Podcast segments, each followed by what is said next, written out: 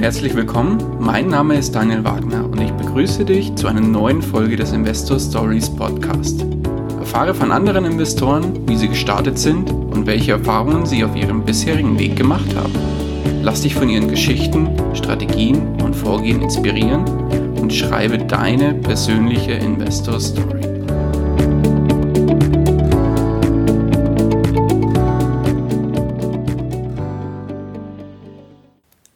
Herzlich willkommen zu einer neuen Folge des Investor Stories Podcast. Heute zu Gast bei mir Luis Pazos. Hallo, grüß dich, Luis.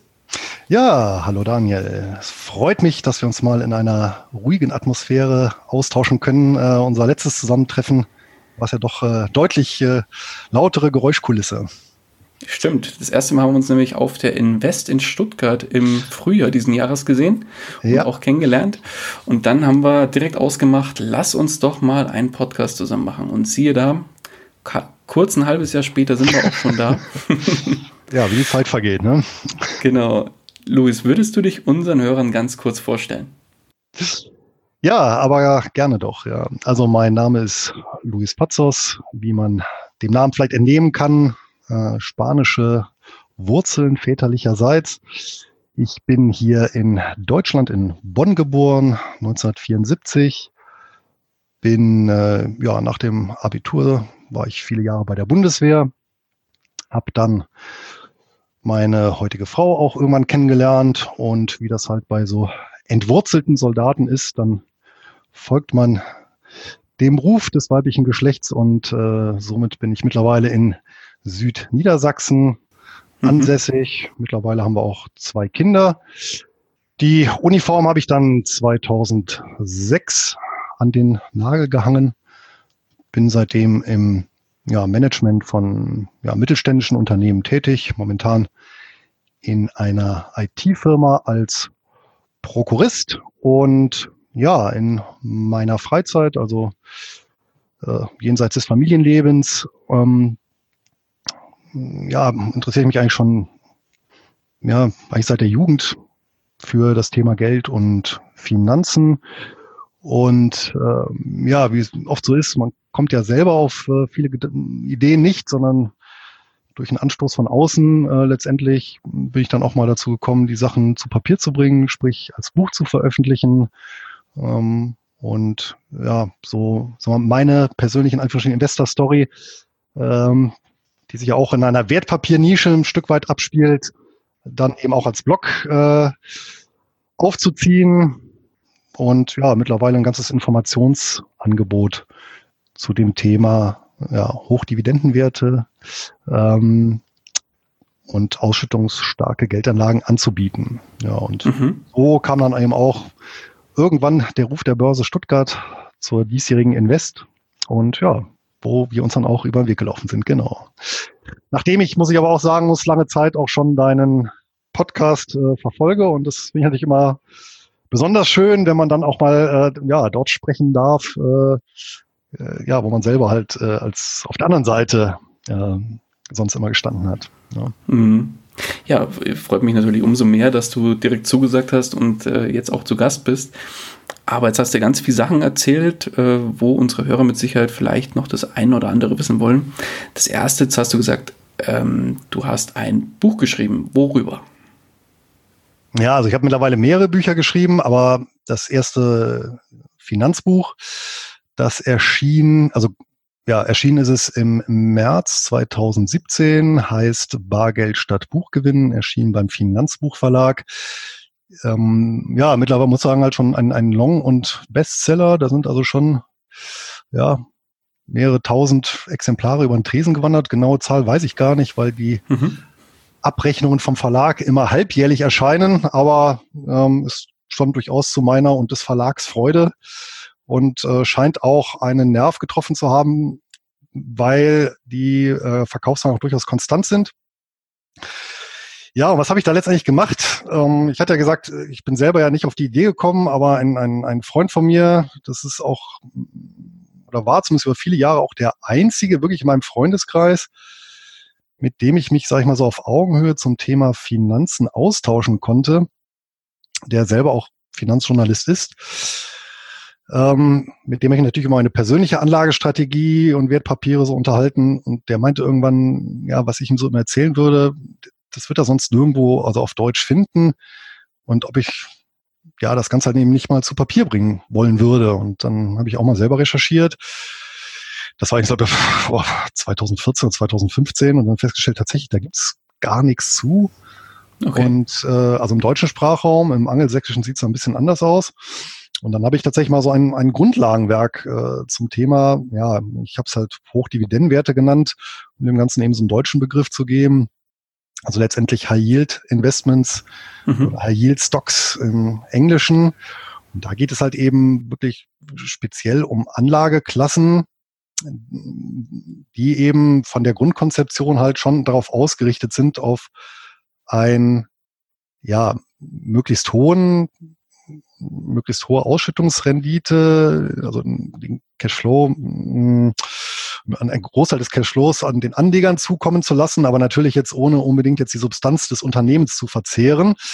Ähm, und tatsächlich gibt's diese Anlageklasse, die ist international gerade in angelsächsischen Ländern, aber auch zum Beispiel in Asien durchaus weit verbreitet und äh, wird tatsächlich auch viel von, von, von Rentnern oder Pensionskassen genutzt, also ähm, Personen oder Institutionen, die wirklich auf regelmäßige Ausschüttungen oder Einkünfte, ja, passives Einkommen, um das Wort mal zu nutzen, ähm, ja, Wert legen, ähm, tatsächlich auch gehalten werden, ja. Also und äh, also insbesondere eben in den Ländern, in denen ein Teil ja, der, der Alterseinkünfte tatsächlich auch über den ähm, über Wertpapiere generiert wird, über börsennotierte Wertpapiere, was ja in Kontinentaleuropa völlig unbekannt ist. Und das sind halt häufig auch Wertpapiere, die zum Beispiel monatlich ausschütten. Also wirklich das so, das war auch das, was mich am Anfang, als ich die mal so für mich entdeckt habe, so fasziniert hat. Der Gedanke, dass, dass du wirklich äh, ja, analog zu deinem tatsächlich Arbeitseinkommen, ja, wo der, der Arbeitgeber eben monatlich eine Überweisung tätigt, ja, du eine Beteiligung hast, die dir monatlich was überweist, ja. Ähm, und diese Analogie hat mich doch sehr fasziniert und äh, ja, Millionen äh, ja, Empf Geldempfänger weltweit äh, machen es gleich. Und ja, hierzulande gab es tatsächlich zu dem Thema gar nichts. Ja. Selbst im Jahr 2014, 2015, da war Amazon ja auch immerhin, na, so 21, 22 Jahre alt. Ähm, ja, und ich habe etwa ein Jahr gebraucht, das Ganze niederzuschreiben. Waren dann also deutlich über 300 Seiten. Der Verlag, das hat dann auch nochmal, glaube ich, ein knappes Jahr gedauert, bis ich einen gefunden habe, der das veröffentlichen wollte. Ah, okay. Also hast du erst geschrieben und dann nach Verlag gesucht. Ja, ja, ich war ja Idealist, genau. Sehr gut. ja, ähm, genau. Und äh, dann den Verlag gesucht und das war schon eine ziemliche Klingenputzerei und ich habe ja teilweise eben gar keine Antworten bekommen. Teilweise ja Interessensbekundungen, die aber dann im Sande verlaufen sind. Ich glaube, ein ein Gespräch war dann, dann hatte ich auch so ein bisschen das Gefühl, dass die Programmchefin sich dann so ein bisschen lustig drüber gemacht hat. Aber dann, das war auch im zweiten Anlauf äh, beim Finanzbuchverlag, der gesagt haben, ah ja gut, dann machen wir das Thema. Und ähm, das, äh, was ja auch interessant ist, ähm, nachdem wir uns da einig waren und entsprechend Vertrag aufgesetzt haben, es hat ja nochmal ungefähr ein halbes Jahr gedauert, bis das Buch dann auf den Markt kam. Okay. Und ich musste auch einiges rausstreichen, weil die gesagt haben, naja, so Sachbuch 300 Seiten ist so das Limit. Ich glaube, das Buch hat ja so 313 Seiten mit Literatur, Verzeichnis etc. pp. Und ja, das, da habe ich mich dann auch mal irgendwie so beim, beim, beim ja, nee, beim selben Freund, äh, der mir zum Buch geraten hat, auch mal beschwert und ja, die haben mir jetzt so viel rausgestrichen, jetzt habe ich noch so viel Material. Und der meint dann auch, ja, dann mach doch einen Blog draus. Und da habe ich auch so, ja, stimmt. Warum eigentlich nicht? Ja. Also so war es bei mir tatsächlich, das, das Buch war vor dem Blog da. Sehr und äh, das erste Material hatte ich schon beisammen. Dann ging es in Anfrische nur noch darum, die Technik äh, umzusetzen, aber das habe ich am Anfang auch ganz schlank gehalten, wirklich ein einfaches WordPress-Schema. Und ähm, ja, da ich ja sowieso ein Freund des geschriebenen Wortes bin, das fiel mir auch nicht besonders schwer. Und ja, das dann wirklich aufgesetzt und dann natürlich so die ersten Monate, wie es so ist, für einen allein geschrieben. Und dann hat das Ganze aber eine Dynamik dann doch entfaltet. Das Thema ist auf fruchtbarem Boden gefallen.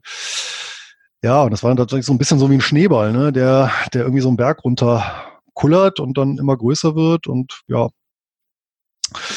die Leser-, Zugriffs- und Abonnentenzahlen sind dann auch kontinuierlich bis heute gestiegen und ähm, ja, bald sind dann schon drei Jahre rum. Ja. Wow, Respekt. Es gibt nicht viele Blogger, die tatsächlich im Finanzbereich so lange durchhalten. Da bist du ja fast ein Urgestein, kann man schon was sagen.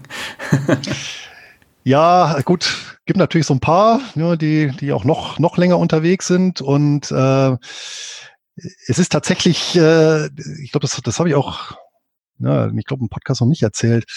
Ähm, ich hatte den, ein Blog, also eine Blog-Idee hatte ich tatsächlich schon mal, das, ich glaube, so Ende der 2000er, das muss auch so 2007, 2008 gewesen sein, wo ich alles auch schon aufgesetzt hatte. Ich hatte auch schon so den ersten Beitrag geschrieben. Ich hatte es allerdings noch hinter so einer passwortgeschützten ähm, Barriere.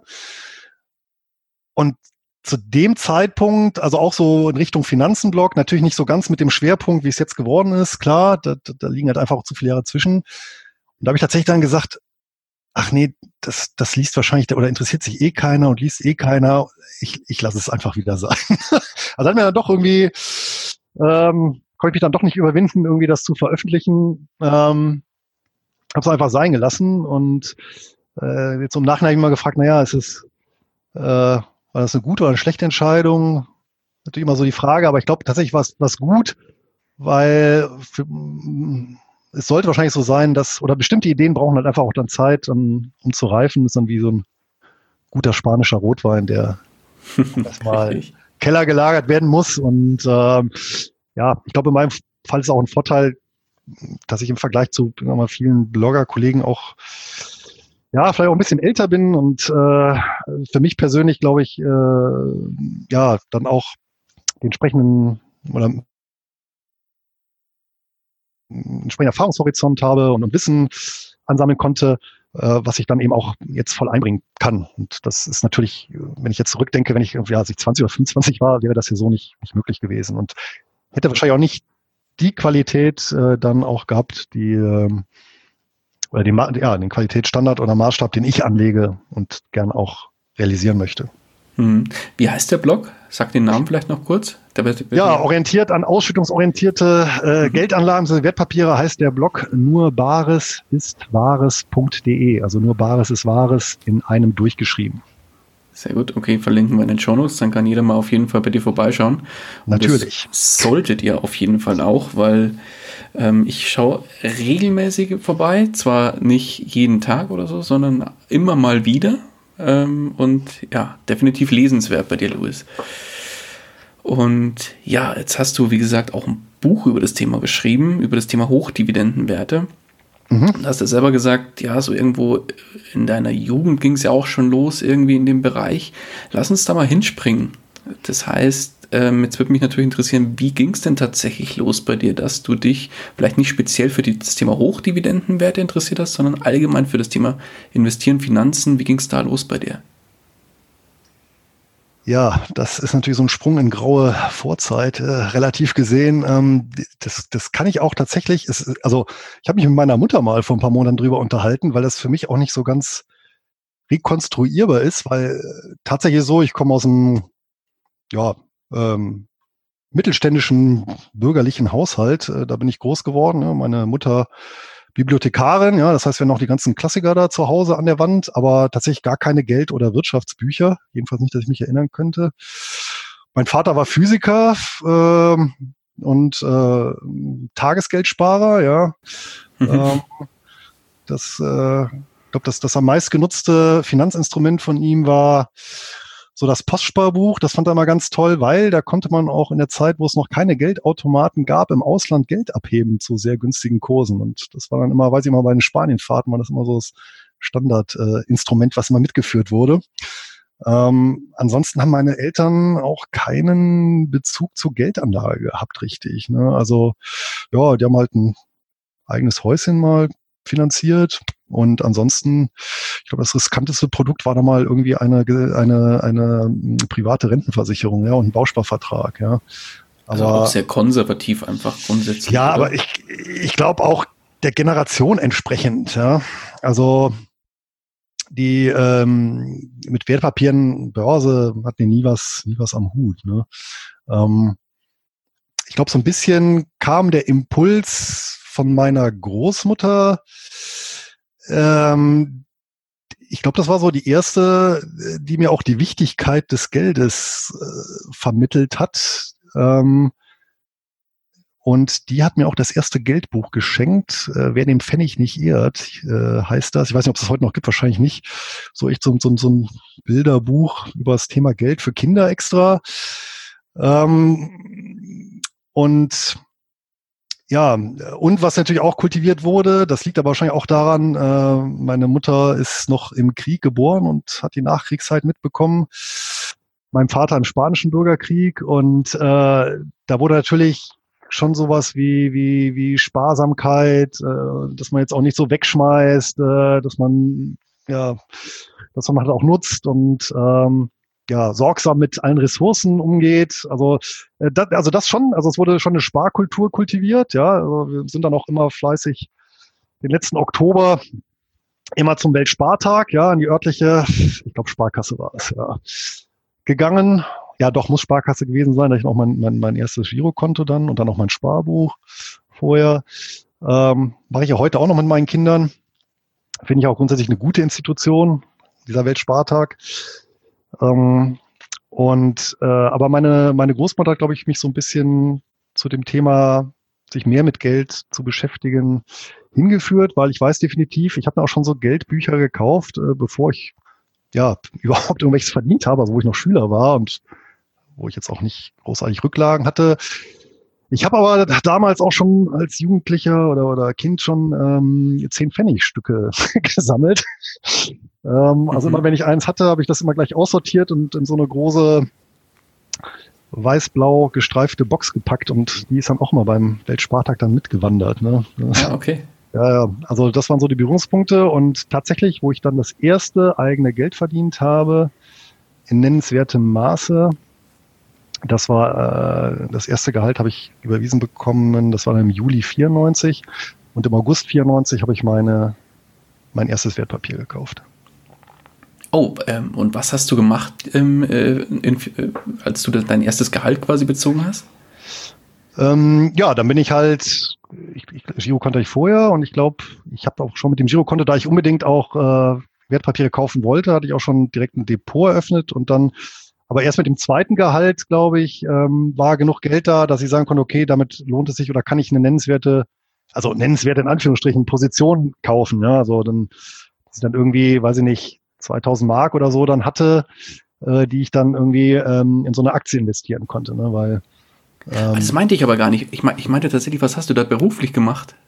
Ach so, ja, das war ja Bundeswehr. Ne? Also ah, ähm, ah, okay. ich habe genau, ich habe 93 Abitur gemacht und äh, dann äh, tatsächlich ein paar Tage später, 1.7.94, äh, Entschuldigung, 1.7.93, bin ich als Wehrpflichtiger eingezogen worden. Und äh, am 1.7.94 äh, habe ich dann als Zeitsoldat angefangen. Genau. Und dann als Wehrpflichtiger, ich meine, da haben wir damals pff, irgendwo zwischen 300 und 400 Mark Monatssold bekommen. Ähm, aber auch da muss ich sagen, jetzt im Nachhinein äh, Hut ab.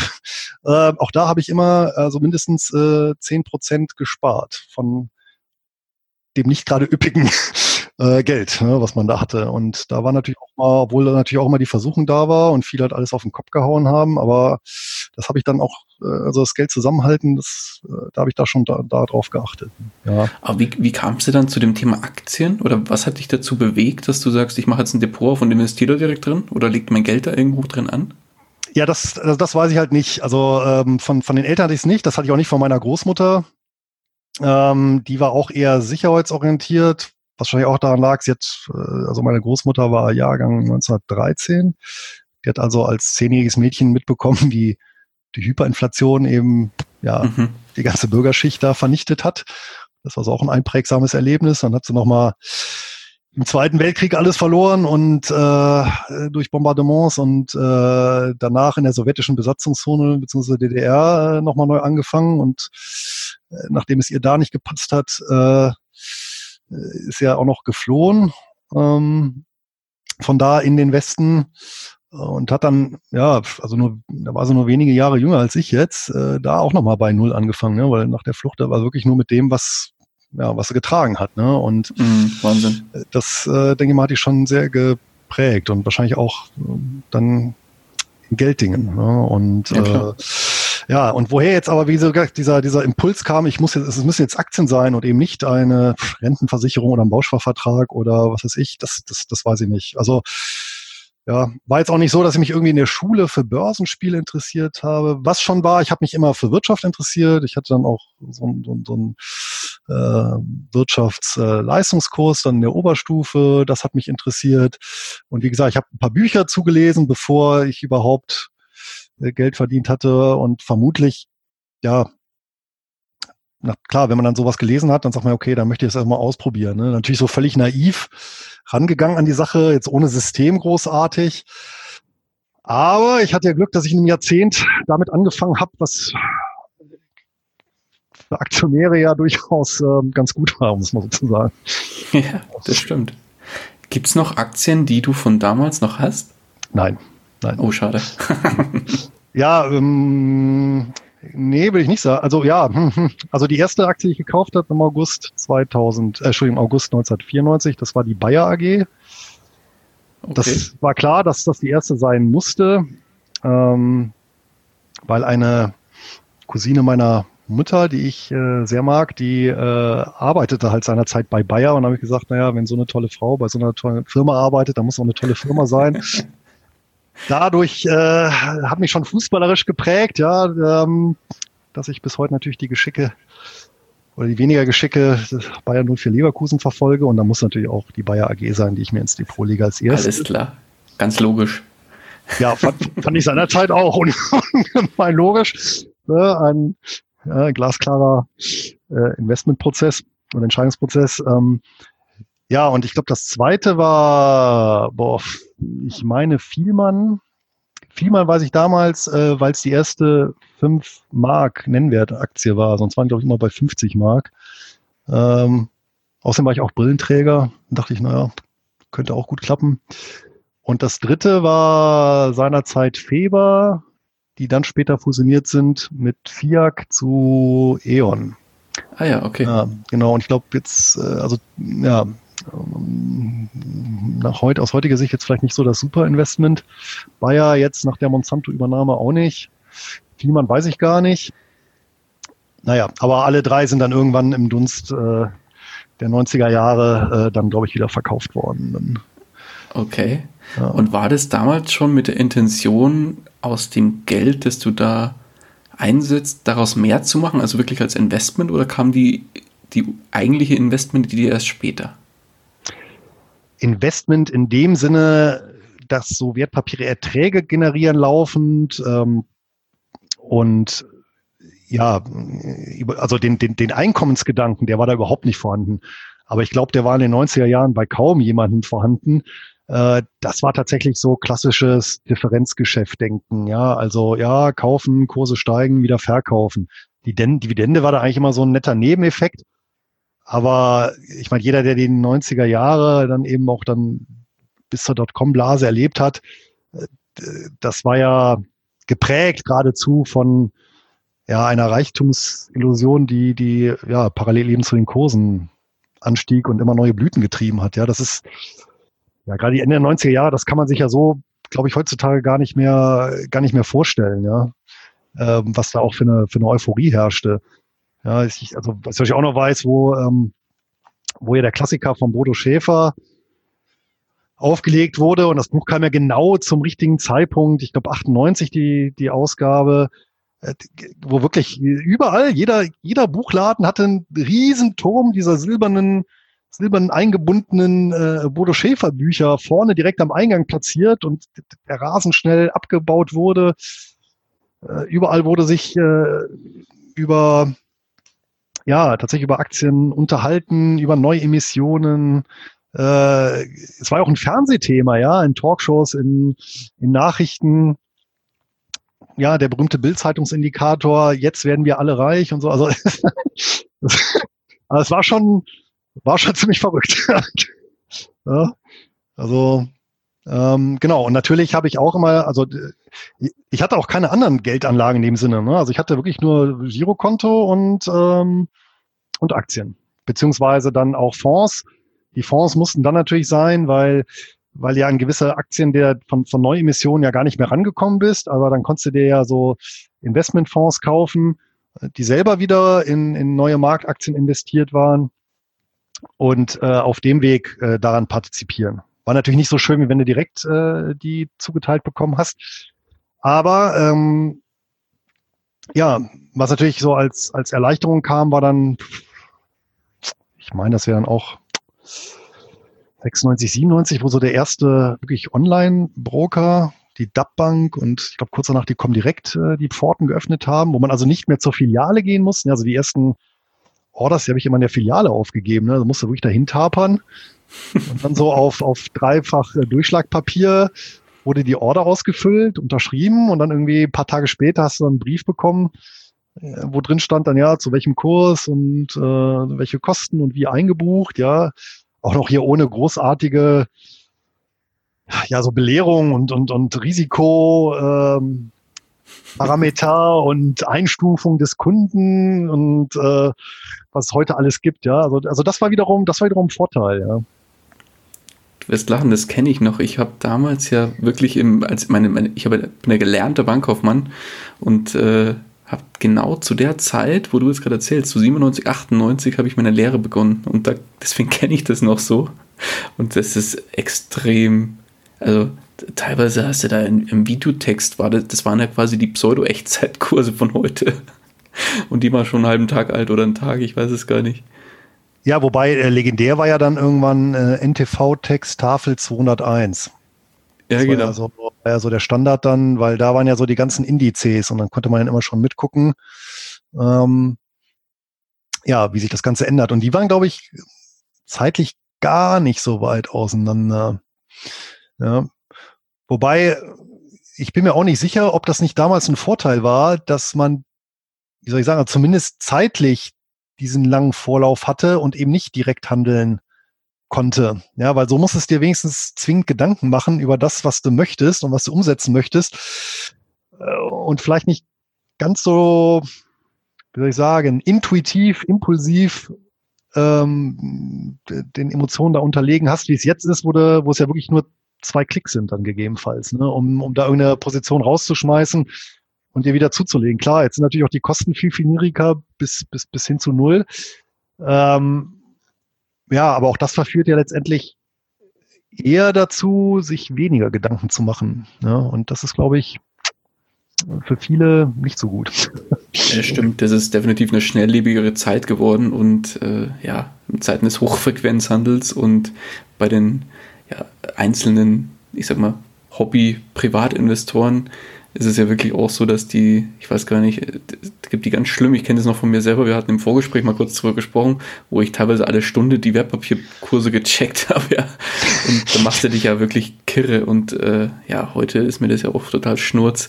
Und du hast ja selber gesagt, bei dir ist es ja noch extremer als bei mir, weil ich, ich monitor tatsächlich monatlich. Und du hattest ja im Vorgespräch gesagt, äh, war, das, war das jährlich? Nee, Quatsch, halbjährlich hast du gesagt. Halbjährlich, ja, ja. Ja, ja, das passt ganz gut. Mein, mein, meine Tochter hat im Januar Geburtstag, mein Sohn im Juli, dann weiß ich immer, Geburtstag, jetzt ist wieder. Ist wieder Zeit. so ja. ja, also, ja, also das war schon durchaus eine prägende Zeit, ähm, die 90er Jahre, wobei ich sag mal wirklich das Glück hatte, dass mich jetzt ähm, die ja doch äh, äh, durchaus häufig auftretenden Crashs der Periode jetzt nicht abgehalten haben, da weiterzumachen. Ne? Und ähm, äh, ich habe ja, das weiß ich auch nicht. also der erste, ja, aber nee, ich glaube, ich glaube tatsächlich, ein großer Grund war ähm, tatsächlich, dass ich eben keinen Zugriff hatte. Ich weiß die, also 94 habe ich ja äh, mein erstes Papier gekauft und die erste, der erste fette Crash, der war ja dann tatsächlich 1997 die Asienkrise. Die müsstest du eigentlich auch noch dann in deiner Lehre eigentlich so voll mitbekommen haben weil die Auswirkungen schon sehr massiv. Ne? Das ging ja los mit, mit äh, Währungsabwertungen in, ach, ich glaube, ähm, Indonesien und dann Korea, Thailand und dann wirklich der ganze Raum wurde dann von Panik ergriffen. Das, das, das strahlt dann aus und dann ging wirklich alles in die Knie. Und ich weiß, dass ich genau zu der Zeit äh, in Spanien bei der Familie im Urlaub war und das nur noch im Fernsehen gesehen habe, ja, Crash. Ja, aber ähm, konntest ja nichts machen. Ja, also. Was im Urlaub? naja, nee, aber es gab ja da, da, da gab es ja, also es gab schon Internet hier mit, mit 56k Modem, das hatte ich da aber nicht. Ja, und äh, ja, gut, äh, ich glaube, DAP-Bank-Konto hatte ich da schon, kann sein, ja, so hart an der Grenze weiß ich jetzt gar nicht. Nee, ich glaube, hatte ich noch nicht, hatte ich noch nicht und konntest ja eh nichts machen. Also hättest ja zur Sparkasse gemusst und die war ja irgendwie zweieinhalbtausend Kilometer weit weg. Also, also da blieb mir ja nichts anderes übrig, als das auszusitzen und ich glaube, das war auch ein, entscheidendes Ding, weil ich sage, ah, okay, ein paar Monate später ist ja wieder gut gegangen. Ja, und dasselbe hat sich ja dann auch 1998 ähm, wiederholt. Wer sich da noch erinnert, ja, da war die Russland-Krise und diese Rubelkrise und die Rubelkrise wiederum hat diesen legendären Hedgefonds äh, in die Pleite schlittern lassen, den Long-Term Capital Management, glaube ich, hieß der LTCM. Das hieß dann auch LTCM-Krise, kann man, glaube ich, nachgucken. Ähm, das nochmal gut dokumentiert. Das war auch so peinlich für, ich glaube, zwei Nobelpreisträger, die der Fonds angeheuert hatte, die eben mit mathematischen Modellen da so ein ganz ja, abgesichertes Portfolio, also mit hoher Rendite, aber begrenztem Risiko aufgebaut haben, was natürlich nicht geklappt hat. Komisch. Ja, ja seltsam.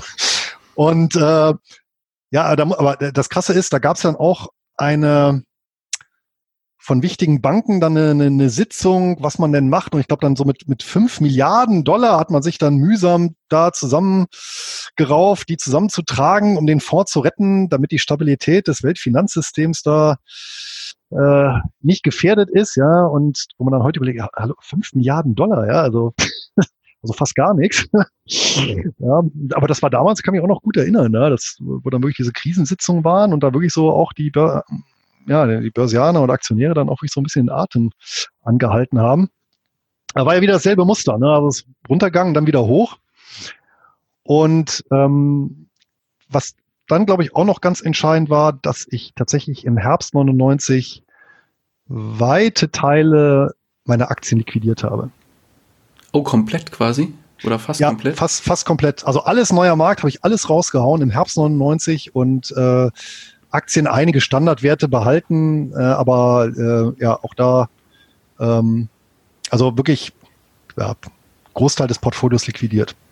Mhm. Ja. Wie kam, okay. Und wie kam es dann, dass du, sagen wir mal so, den Schwenk hin zu diesen Hochdividendenwerten dann irgendwann gemacht hast? Wann war dieser, wann war dieser Gedanke dann bei dir im Kopf platziert irgendwie? Ähm, naja, also na, nachdem ich alles verkauft hatte, was äh, das hing übrigens tatsächlich mit, äh, ähm, mit, mit NTV Tafel 201 zusammen. Okay. Weil äh, das war tatsächlich, äh, da habe ich studiert zu der Zeit an der Bundeswehr-Universität in Hamburg. Und dazu muss man wissen, die Studenten werden da untergebracht auf so Wohnebenen. Ne? Das heißt, du hast da ähm, ja so mehrstöckige äh, Wohnheime auf dem Campusgelände und auf jeder Etage gibt es so einen Gemeinschaftsraum und Gemeinschaftsküche, ja, so, so ein Wohnzimmer und Küche mehr oder weniger und drumherum gruppiert sind dann so die Einzelapartments, ne? So, mhm. und äh, ich weiß eben genau, wie ich, wie ich, wie ich im Herbst 99 mal eben zurückgekommen bin von, weiß nicht, wo ich war, irgendwo außerhalb und kam auf die Wohnebene und dann tatsächlich, also das war schon so ein bisschen gespenstisch, ja, der, der Fernseher war an, es war Tafel, Videotext NTV Tafel 201 aufgerufen und ich glaube von den zwölf Leuten, die wir auf der Wohnebene waren, waren acht oder neun, saßen um den Fernseher gruppiert, starren Blickes äh, äh, auf die Flimmerkiste. Ja. Und äh, was ich ja immer gemacht habe, ist, ich habe immer weiterhin recht viel äh, Literatur auch gelesen. Ähm, und da ist mir tatsächlich diese, diese ja, anekdotische Erzählung eingefallen. Äh, damals dachte ich, äh, die wäre von Rockefeller, aber die ist ja vom, vom, vom Kennedy-Vater, also vom Präsidenten Kennedy, der Vater, der war ja auch ähm, Investor und der hat mal erzählt, wenn als sein Schuhputzer ihm angefangen hat, Aktientipps zu geben, war ihn das Signal, ja, er muss liquidieren. Und das hat, die Situation war für mich irgendwie ähnlich. Und dann habe ich gesagt, nee, also irgendwie ist mir ein bisschen mulmig. Und dann habe hab ich tatsächlich viele Positionen einfach abgestoßen.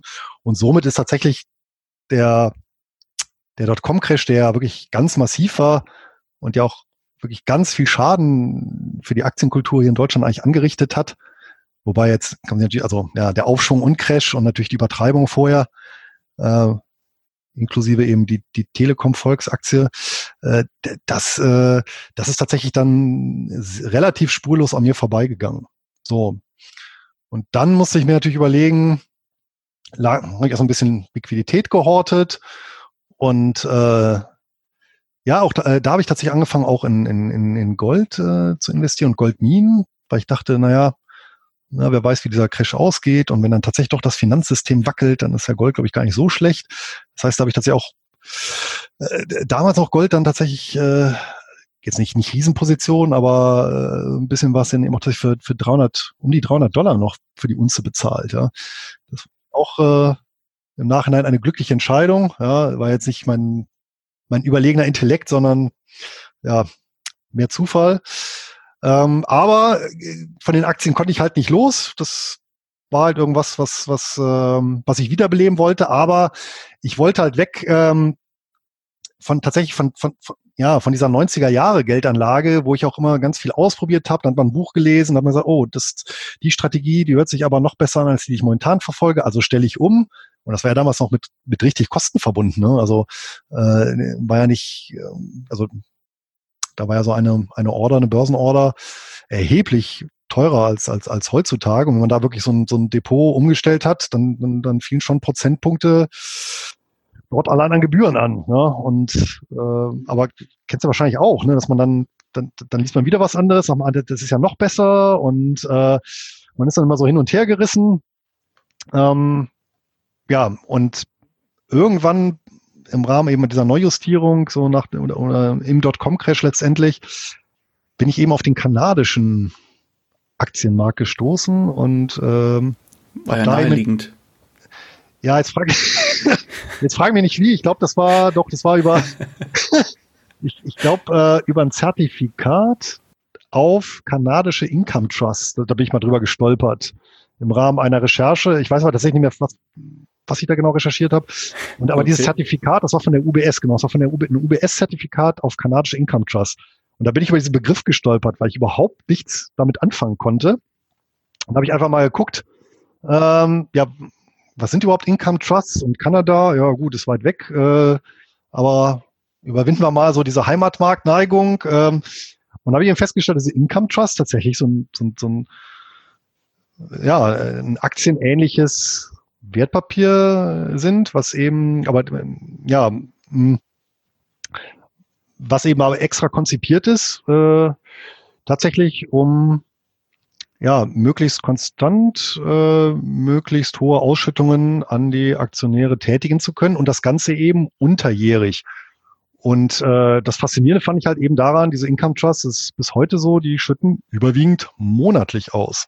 Und das fand ich dann, also gibt ja manchmal so Aha-Momente im Leben, ja, so wenn man die künftige Mutter der Kinder trifft beispielsweise oder eben, ja, wenn man so sagt, genau, Heureka, das ist so die Anlage, die zu mir passt. Und ja, das fand ich dann ganz faszinierend, äh, dass es tatsächlich eben Wertpapiere gibt, wo, es jetzt gar nicht so primär um Kursgewinne geht, sondern tatsächlich eben um Ausschüttungen, um ein Einkommen. Und ja, was tatsächlich eben von Rentnern auch äh, viel gekauft wird und wo es eben, äh, wo eben dieses ganze, ja, mehr das Investieren als das Spekulieren dann eben im Vordergrund steht. Ähm, da habe ich auch noch erfahren, okay, das sind auch noch äh, der, der, der hohe Cashflow, der kommt auch noch daher, dass äh, diese Unternehmen, sofern sie denn bestimmte Mindestausschüttungsquoten tätigen, ähm, steuerbefreit sind auf Unternehmensebene, was natürlich, ja, also das ist natürlich so ein, ein Faktor, äh, der den Cashflow natürlich immens erhöht. Ja, wenn man sich eben überlegt, klassische ja, deutsche Aktiengesellschaft bezahlt irgendwo 15 Prozent Körperschaftssteuer, ja, 15 Prozent Pi mal Daumen Gewerbesteuer, ähm, je nach Gemeinde, ja, sind wir ungefähr bei 30 Prozent. Egal, ob der Gewinn jetzt im Unternehmen verbleibt oder ausgeschüttet wird. Äh, und das macht natürlich schon einiges aus, wenn du dagegen eben so ein kanadisches Income Trust äh, hältst, der beispielsweise mh, hm, als Vermögenswerte ein Pipeline-System betreibt für Gas- und Ölpipelines ähm, und die Einnahmen äh, aus diesen, ja, aus der Durchlei äh, Durchleitung von, von äh, Öl und Gas, ja, also selber gar nicht im operativen Explorer äh, oder Rohstoffrisiko steht, ähm, ja, an die Anteilseigner ausschüttet und das eben brutto für netto, weil eben von 100 Euro oder umgerechnet dann eben äh, ja, 100 kanadischen Dollar ähm, nichts beim Fiskus landet, sondern ungeschmälert weiterfließt. Ja, und das war so die Entdeckung des kanadischen Marktes. Das fand ich total faszinierend. Ja, und dann habe ich festgestellt, ja, umblick mal, das gibt's ja eben nicht nur in Kanada mit Income Trust, sondern es gibt eben ganz, ganz viele Instrumente weltweit, über USA bis hin, ja, England auch, äh, Australien. Ähm, ja, und da gibt's eben viele, ja, letztendlich Aktien ähnliche oder Wertpapiere mit einem aktienähnlichen Profil, die allerdings eben speziellen länderspezifischen Regularien unterliegen, ähm, die eben ja das Cashflow-Aufkommen im Unternehmen äh, erhöhen beziehungsweise fördern und äh, umgekehrt auch eben entsprechend Ausschüttungsquoten ähm, vorgeben bzw. fördern, sofern man eben diesen Status aufrecht erhalten möchte. Und das war für mich dann so der Startschuss, eben so ab 2002 so langsam umzuschichten und zu sagen, gut, dann werde ich jetzt Einkommensinvestor und lege so an, dass ich primär eben nicht gucke, wie ist der Kurs meiner Wertpapiere, sondern was für ein Einkommens, monatliches Einkommen generiere ich mit meinen Wertpapieren. Ja. Oh, den Begriff finde ich großartig. Einkommensinvestor. Den finde ich richtig gut. Den habe ich mir direkt ja, fand ich auch gut, ja. ja, nee, wirklich super, ja. aber das trifft es eigentlich perfekt. Ja, ich habe auch äh, eine Weile ge gesucht, bis, um, um, um den zu finden. Ja, ja. ja, der man, ist großartig. Man, ja, man braucht, man braucht ja irgendwie so, so Klassifikation. Ne? Das ist ja so, so ein mhm. Schlagwort und ja, wo dann eben so ja, alles dann drunter fällt. Ja, perfekt. Ja. Luis, dann lass uns aber trotzdem mal so ein bisschen aufs Heute nochmal schielen. Jetzt hast du ja. schon gesagt, du bist mit äh, Fokus bei, dem, bei so Hochdividendenwerten, nennst du es ja, ähm, dabei. Ja. Gibt es denn außer diesen aktienähnlichen Konstrukten noch andere Bereiche, in denen du dich heute bewegst? Also bist du zum Beispiel noch in Aktien dabei, bist du noch in Fonds, in ETFs oder anderen, vielleicht auch in Immobilien oder was auch immer vertreten? Mhm. Wie sieht es da aus? Ja. Also dazu muss ich grundsätzlich sagen, also so Hochdividendenwerte ist ja auch wieder so eine, ist ja keine scharfe Abgrenzung, ist einfach so eine Klassifikation für mich. Worum mhm. geht's da also einfach um äh, Wertpapiere mit unterjährigen Ausschüttungen, die eben diesem Einkommensgedanken nahe kommen, die eben eine Dividendenrendite haben. Die habe ich jetzt für mich persönlich definiert als äh, mittlerweile äh, 5% plus kurzfristiger Zins, ja, also momentan Pi mal Daumen null, also aktuell was über 5% Dividendenrendite aufs Jahr auch gerechnet liegt. Mhm. Ähm, und was eben nach Möglichkeit ähm, eben solchen Gesetzen unterliegt, die dieses Geschäftsmodell auch steuerlich oder sonst wie fördern. Und da gibt es eben tatsächlich äh, die ganzen Kategorien oder ja, so vermutlich eine Vielzahl der Kategorien, die es gibt weltweit, habe ich eben im äh, Bargeldstadt Buchgewinn in diesem Buch ähm, aufgeführt.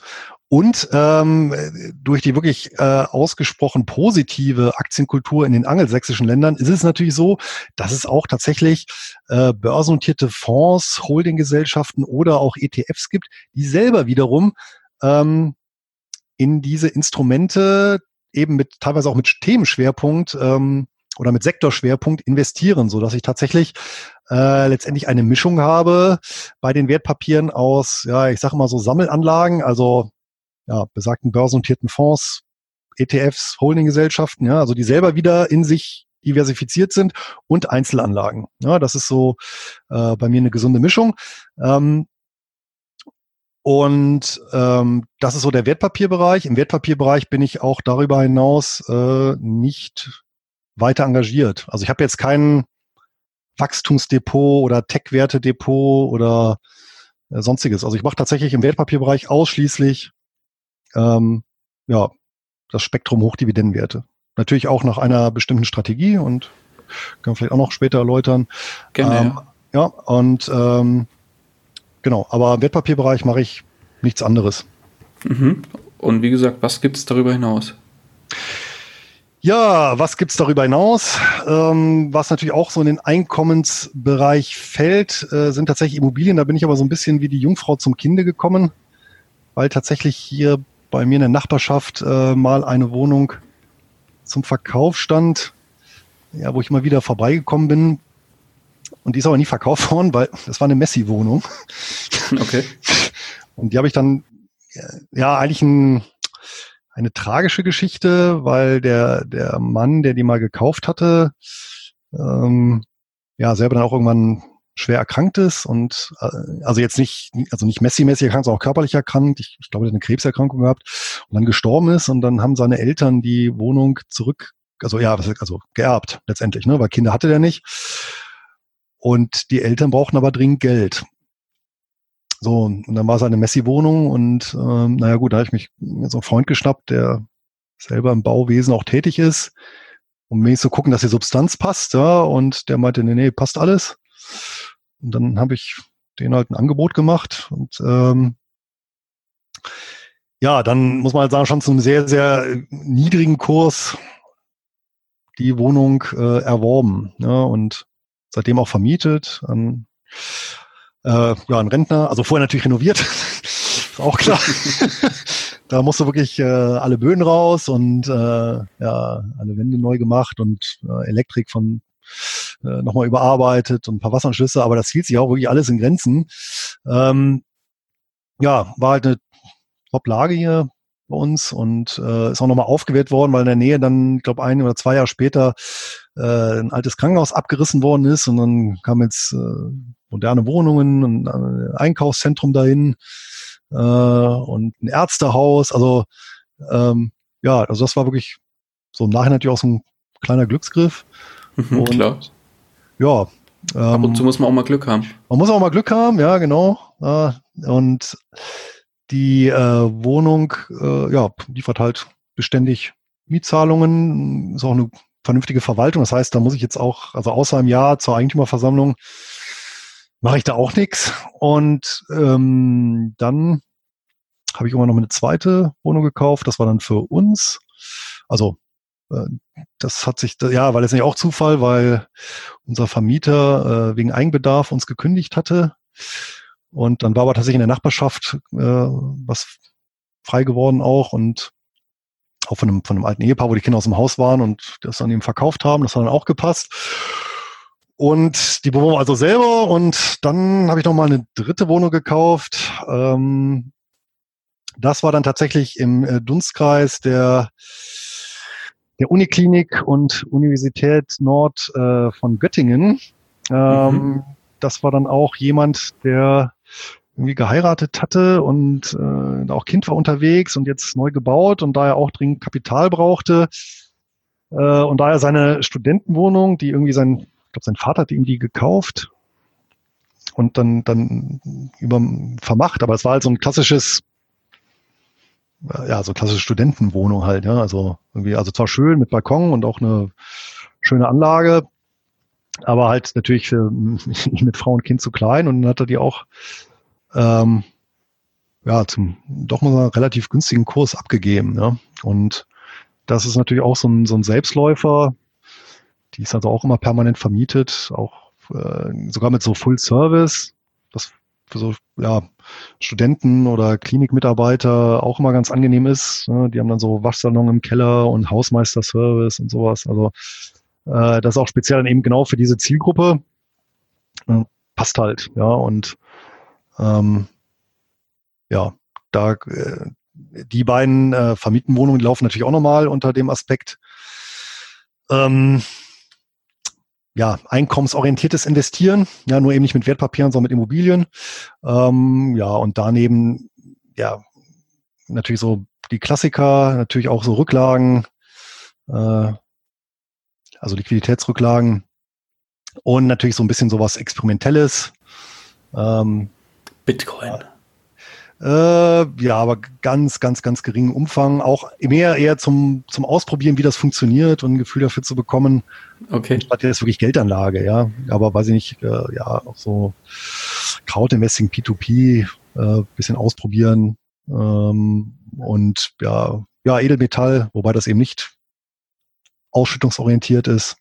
Ja, das ist, glaube ich, so das Spektrum so ein buntes Potpourri von Geldanlagen so ein bisschen. Über ja, wobei, was. ja gut, wobei, äh, ich muss ja schon sagen, also entweder ist ja wirklich äh, Liquidität oder Einkommensorientierung. Ja? Also ich mhm. glaube, äh, das ist, also der Fokus ist schon relativ klar umrissen. Das muss man schon sagen. Kriegst du da die Prozentzahlen der einzelnen Bereiche ungefähr hin? Wenn dir die Prozentzahlen der Bereiche Stand äh, Juli diesen Jahres äh, ausreichen, dann ja, weil ich habe ja seitdem nicht mehr nacherhoben. Nee, klar reicht. Datenlage und äh, kann man so sagen, Pi mal Daumen sind so etwa mh, hm, 50 Prozent ähm, Wertpapiere, äh, ja, so 35 Prozent Immobilien und ähm, ja, der Rest, äh, 15 Prozent, verteilt sich dann ja ziemlich hälftig auf einerseits Liquidität, wo ich da eben wirklich äh, Tagesgeld und äh, Edelmetalle drunter fasse und die andere Hälfte halt so ähm, Experimente beziehungsweise äh, äh, ja eben so Sachen wie Crowdinvesting oder hatte ich vergessen Genossen, Genossenschaftsanteile, mhm. die äh, sind ja auch noch äh, relativ äh, ertragreich und äh, ja, so P2P und ja, was damit, da, mit dazu anfällt, ja. Mhm. Nee, okay, wunderbar. Ja, sehr, sehr schön. Dürfte sich mittlerweile vermutlich ein bisschen verschoben haben, weil so das zweite Halbjahr bisher, äh, soweit ich das mitbekommen habe, sind die Börsen ja ganz ordentlich gelaufen. Ja, ich glaube, da kann der eine oder andere nicht meckern. Ich gehöre auch dazu. Ja, dann wird es mir mit sicherlich, sicherlich auch so ergehen, ja. Sehr gut. Ich werde es dann feststellen im Januar wieder. Genau, wenn der, wenn der kurze Geburtstag hat. Nee, die Tochter, die Tochter ist Oder die Tochter. Die Tochter okay. ist ein Januarkind, ja, ja. Ah, okay. Ja. Sehr gut. Luis, aber dann lass uns mal auf das Thema Hochdividendenwerte noch mal ein bisschen einsteigen. Ja, klar. Mm, jetzt würde mich natürlich interessieren, weil du sagst ja, das ist ein aktienähnliches Konstrukt. Also sind es Aktien oder sind es jetzt keine Aktien? Naja, es sind letztendlich unternehmerische Beteiligungen. Die an der die Börse auch, gehandelt sind? Die an der Börse gehandelt sind, die auch unter das okay. Aktienrecht fallen, die aber nochmal so Sonderauflagen haben, so kann man sich das vielleicht vorstellen. Ähm, ich glaube, das äh, machen wir so ein konkreten Beispiel. Ich glaube, so die bekannteste Kat Kategorie an Hochdividendenwerte, das, das sind halt die Real Estate Investment Trusts äh, ja, wahlweise Reiz oder Rietz. Äh, die Abkürzung streite ich mich ja immer wieder, besonders mit Ritchie von der Börse Stuttgart. An der Stelle einen schönen Gruß. ähm, also, ähm, und die Reiz äh, sind letztendlich, ähm, kennen wir auch in Deutschland. Ja, auch in Deutschland gibt es eben, die fallen eben einerseits als Aktien unter das Aktiengesetz, allerdings gilt für die eben auch äh, das äh, Reitgesetz. Wir haben auch in Deutschland ein eigenes Reitgesetz, äh, wo eben drin steht im Prinzip, welche Aktie oder welches Unternehmen, was auch letztendlich ein Aktiengesell als Aktiengesellschaft firmiert, welche Kriterien erfüllt sein müssen, damit es eben als Real Estate Investment Trust durchgeht. Ja, also zur Erläuterung nochmal, die Reiz sind weltweit, ist eigentlich egal, welches Land man geht, äh, sind das ähm, Unternehmen, die in irgendeiner Art und Weise mit der Bewirtschaftung von Immobilien ihr Geld verdienen. Ja? Okay. Ähm, also klassisch äh, äh, Gesellschaften, die ja beispielsweise Apartments vermieten, ja, das oder Einkaufszentren oder äh, ja bis hin zu Ackerland. Ja, es gibt also tatsächlich Reiz, die haben große Flächen, besitzen große Flächen an Ackerland und verpachten die an Agrargenossenschaften oder Agrarunternehmen. Ja, oder äh, eben Hotelanlagen. Ähm, es gibt auch äh, Reiz beispielsweise, die äh, gated Communities äh, bauen und betreiben.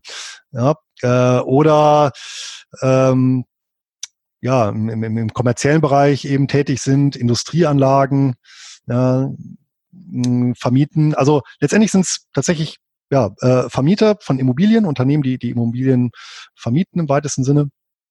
Und die Besonderheit ist eben dabei, wenn die unter den Reitstatus fallen, dann zahlen die eben auf der Unternehmensebene keine Körperschaftssteuer. Also sind auf der Unternehmensebene von der Steuer befreit. Das heißt, die vereinnahmen die Mieteinnahmen brutto für netto, bewirtschaften halt ihr Immobilienportfolio und müssen aber im Gegenzug eben bestimmte Mindestausschüttungsquoten erfüllen. Das sind ja je nach länderspezifischer Gesetzgebung.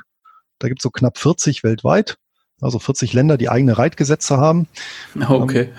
Ähm, ja, ähm, das äh, sind das meistens äh, oder bewegt das in der Bandbreite zwischen 70 und 90 Prozent vom Jahresüberschuss nach Erhaltungs- und Erweiterungsinvestitionen. Ja, also äh, das, was tatsächlich dann unterm Strich übrig bleibt, ja, ähm, nach Renovierungen, nach neuen Käufen, das ähm, muss dann eben zum großen Teil ausgeschüttet werden, wenn eben diese Aktiengesellschaft den Status als Reit aufrechterhalten äh, möchte. Ja, dann gibt es noch so ein paar Nebenbedingungen. Beispielsweise, wie viel Prozent des Umsatzes eben aus Immobilienaktivitäten stammen müssen. Oder es gibt Vorgaben, was so den Streubesitz angeht, damit es eben nicht wenige dominante Aktionäre gibt. Es gibt in manchen Ländern ähm, Restriktionen, dass eben ähm, mindestens die Hälfte äh, der umlaufenden Anteile von inländischen äh, privaten oder institutionellen Investoren gehalten werden muss. Ja, ähm, das sind aber so Nebenbedingungen, aber grundsätzlich kann man sich eben merken, das ist immer so die Grundgleichung bei diesen Hochdividendenwerten, Steuerfreiheit gegen Ausschüttungsquote. Ja, und auch bei den Reiz, bei den Reizen ist tatsächlich so, also das ist auch im Prinzip ziemlich perfekte Analogie zu einem zu einem Vermieter, ja, weil die schütten auch äh, teilweise monatlich aus, ja, gut, viele auch quartalsweise.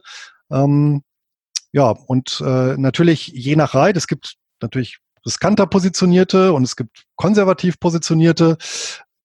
Ja, je nachdem ähm, habe ich dann eben eine sehr verlässliche Einkommensquelle, die sich nicht so wahnsinnig davon unterscheidet, ähm, ja, ob ich jetzt selber Vermieter bin. Ja, im, mhm. Von was für Renditen reden wir da? Ja, das kommt jetzt tatsächlich auf die, auf die Ausprägung an, aber irgendwo bewegen wir uns zwischen 5 und 12 Prozent aufs Jahr hochgerechnet. Oh, wow. Ja. Okay. Aber kommt, wie gesagt, sehr auf das Geschäftsmodell an, auf den Reittyp. Es gibt auch so unterschiedliche Reittypen. Ja, es gibt natürlich auch Finanzierungsreiz. Das heißt also, das sind Unternehmen, die zwar im Immobiliengeschäft tätig sind, aber eben nicht äh, Beton besitzen, also sprich wirklich Gebäude, sondern Immobilienfinanzierungen ähm, tätigen, ja, sei es privat oder gewerblich. Äh, die arbeiten häufig mit einem starken Hebel und haben dadurch eben sehr hohe ähm, sehr hohe Renditen, ja. Aber äh, ist natürlich auch so ein bisschen gefährlich, insbesondere wenn die, ähm, wir erinnern uns an die letzte Finanzkrise, äh, mhm. eben langfristige Kredite kurzfristig refinanzieren, ja. Äh, ja, und da ist schon, also von denen, gerade von denen ist äh, der ein oder andere Reit über die Wupper gegangen bei so, ja, zwischen 2007 und 2009. Und äh, mhm. äh, andererseits gibt es auch da wieder, die halt sehr weitsichtig äh, das ganze Geschäft betreiben und ähm, ja, die Finanzkrise völlig unbeschadet überstanden haben. Ne? Also mhm. das ist schon faszinierendes, äh, also die Reize an sich sind schon sehr breites Spektrum, sehr, sehr ausdifferenziert. Das war auch dann der Grund dafür, das war so quasi die Auskopplung aus meinem Buch Bargeldstadt Buchgewinn war dann ähm, speziell ein Buch nur über Reiz, was dann auch nochmal, ich glaube, 200 Seiten umfasst. Ähm, mhm. Das habe ich ja letztes, ja letztes Jahr rausgebracht. Mhm.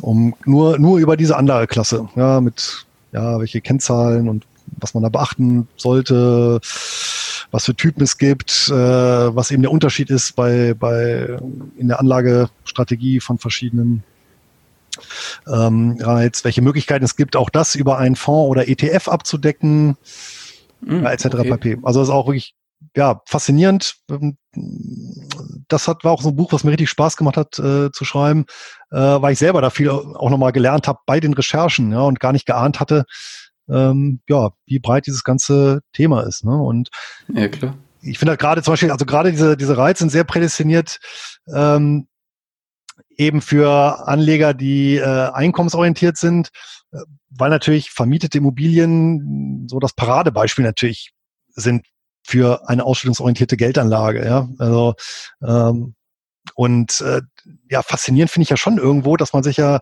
heutzutage mit wenig, ja, mit einigen tausend Euro ein, quasi ein internationales Immobilienportfolio aus, ja, weiß nicht, hier Krankenhäuser in Hongkong, ja, über Austra äh, Farmland in Australien, äh, amerikanische Hotelketten, ja, äh, kanadische Apartmentanlagen äh, zusammenstellen kann, ja, und international irgendwelche äh, ja, Pflegeheime, ja. Also das ist schon, ähm, also das ist ja wirklich äh, den aller, allerwenigsten Investoren äh, vergönnt, das mit Direktanlagen stemmen zu können. Ne? Aber mit, mit Reiz ja, geht klar. das eben äh, ja, sehr einfach.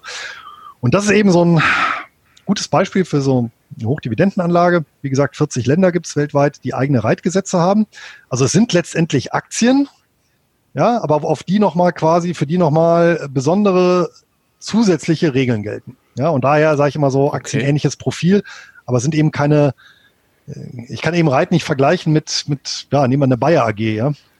Oder nehmen, ja, wir, ne, nehmen wir halt hier in Deutschland, äh, in Deutschland gibt's äh, fünf Reits, ja, bekannt ist das wahrscheinlich die Hamborner Reit AG. Ja, da steckt ja auch, das ist schön, äh, das ist wieder das Deutsche sehr präzise, ne, weil es steckt im Namen drin, einmal Reit, einmal AG. Wir haben also eine Aktiengesellschaft, die einen Reitstatus beanspruchen kann. Ja, und das natürlich, äh, ja, eben auch von der, von der, von der rechtlichen Konstruktion eben doch ein bisschen anders als jetzt zum Beispiel eine Bayer AG, die auch anders besteuert wird und, und äh, andere Vorgaben hat als jetzt eben dieser Reit. Mhm. Ja? Klar. Aber um jetzt nochmal da die Brücke zu schlagen zu dem Gesamtthema Hochdividendenwerte. Mhm. Jetzt ist ja Reiz eine Art von Hochdividendenwerten, ja, du genau. bezeichnest. Ja. Was gibt es denn noch für Arten? Nennen vielleicht nochmal zwei, drei, ich weiß nicht, wie umfangreich das jetzt noch sein kann.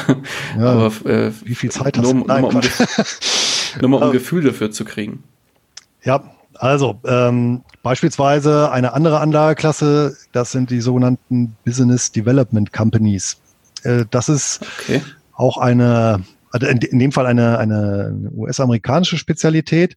Ähm, und das ist tatsächlich, das sind börsennotierte Gesellschaften, die in nicht börsennotierte Unternehmen investieren. Also so Private Capital, Venture Capital. Das ist schon eine etwas schwankungsanfälligere Anlageklasse in dem Hochdividenden Spektrum, ähm, die aber durchaus auch äh, zweistellig ähm, rentieren können. Ähnliche Gesetzgebung wie bei Reiz.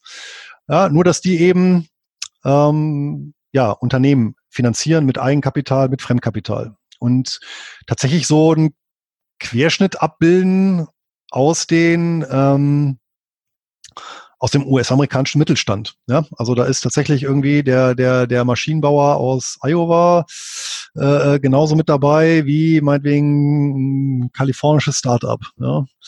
Okay. Da gibt es manche, wiederum manche Business Development Companies, die haben sich auf bestimmte Sektoren spezialisiert, ähm, andere auf eine bestimmte Strategie, indem die zum Beispiel ausschließlich dinglich besicherte äh, ähm, Finanzierungen ähm, durchführen. Also auch das Gebiet, wenn man sich damit mal ein bisschen auseinandersetzt, ist auch wieder sehr, sehr breit, kann man sich also auch schön vertiefen. Man lernt, wenn man sich damit beschäftigt, äh, sehr viel über den amerikanischen Geschäftskreditmarkt beispielsweise. Mhm. Ja, und ähm, ja, und es ist eine schöne Alternative, sage ich jetzt mal, zu äh, beispielsweise, wer hier eben in, in, in Private Equity investieren will, der kann halt eben ja überwiegend muss er auf, auf, auf geschlossene Fonds zurückgreifen, die ja nun nicht unbedingt so renditeträchtig sind, was auch mit der Kostenstruktur zusammenhängt, um es mal vorsichtig zu formulieren. Ja, und dann ist das doch eine schöne Alternative und insbesondere, weil ich dann eben auch ein laufendes Einkommen damit generiere. Ja.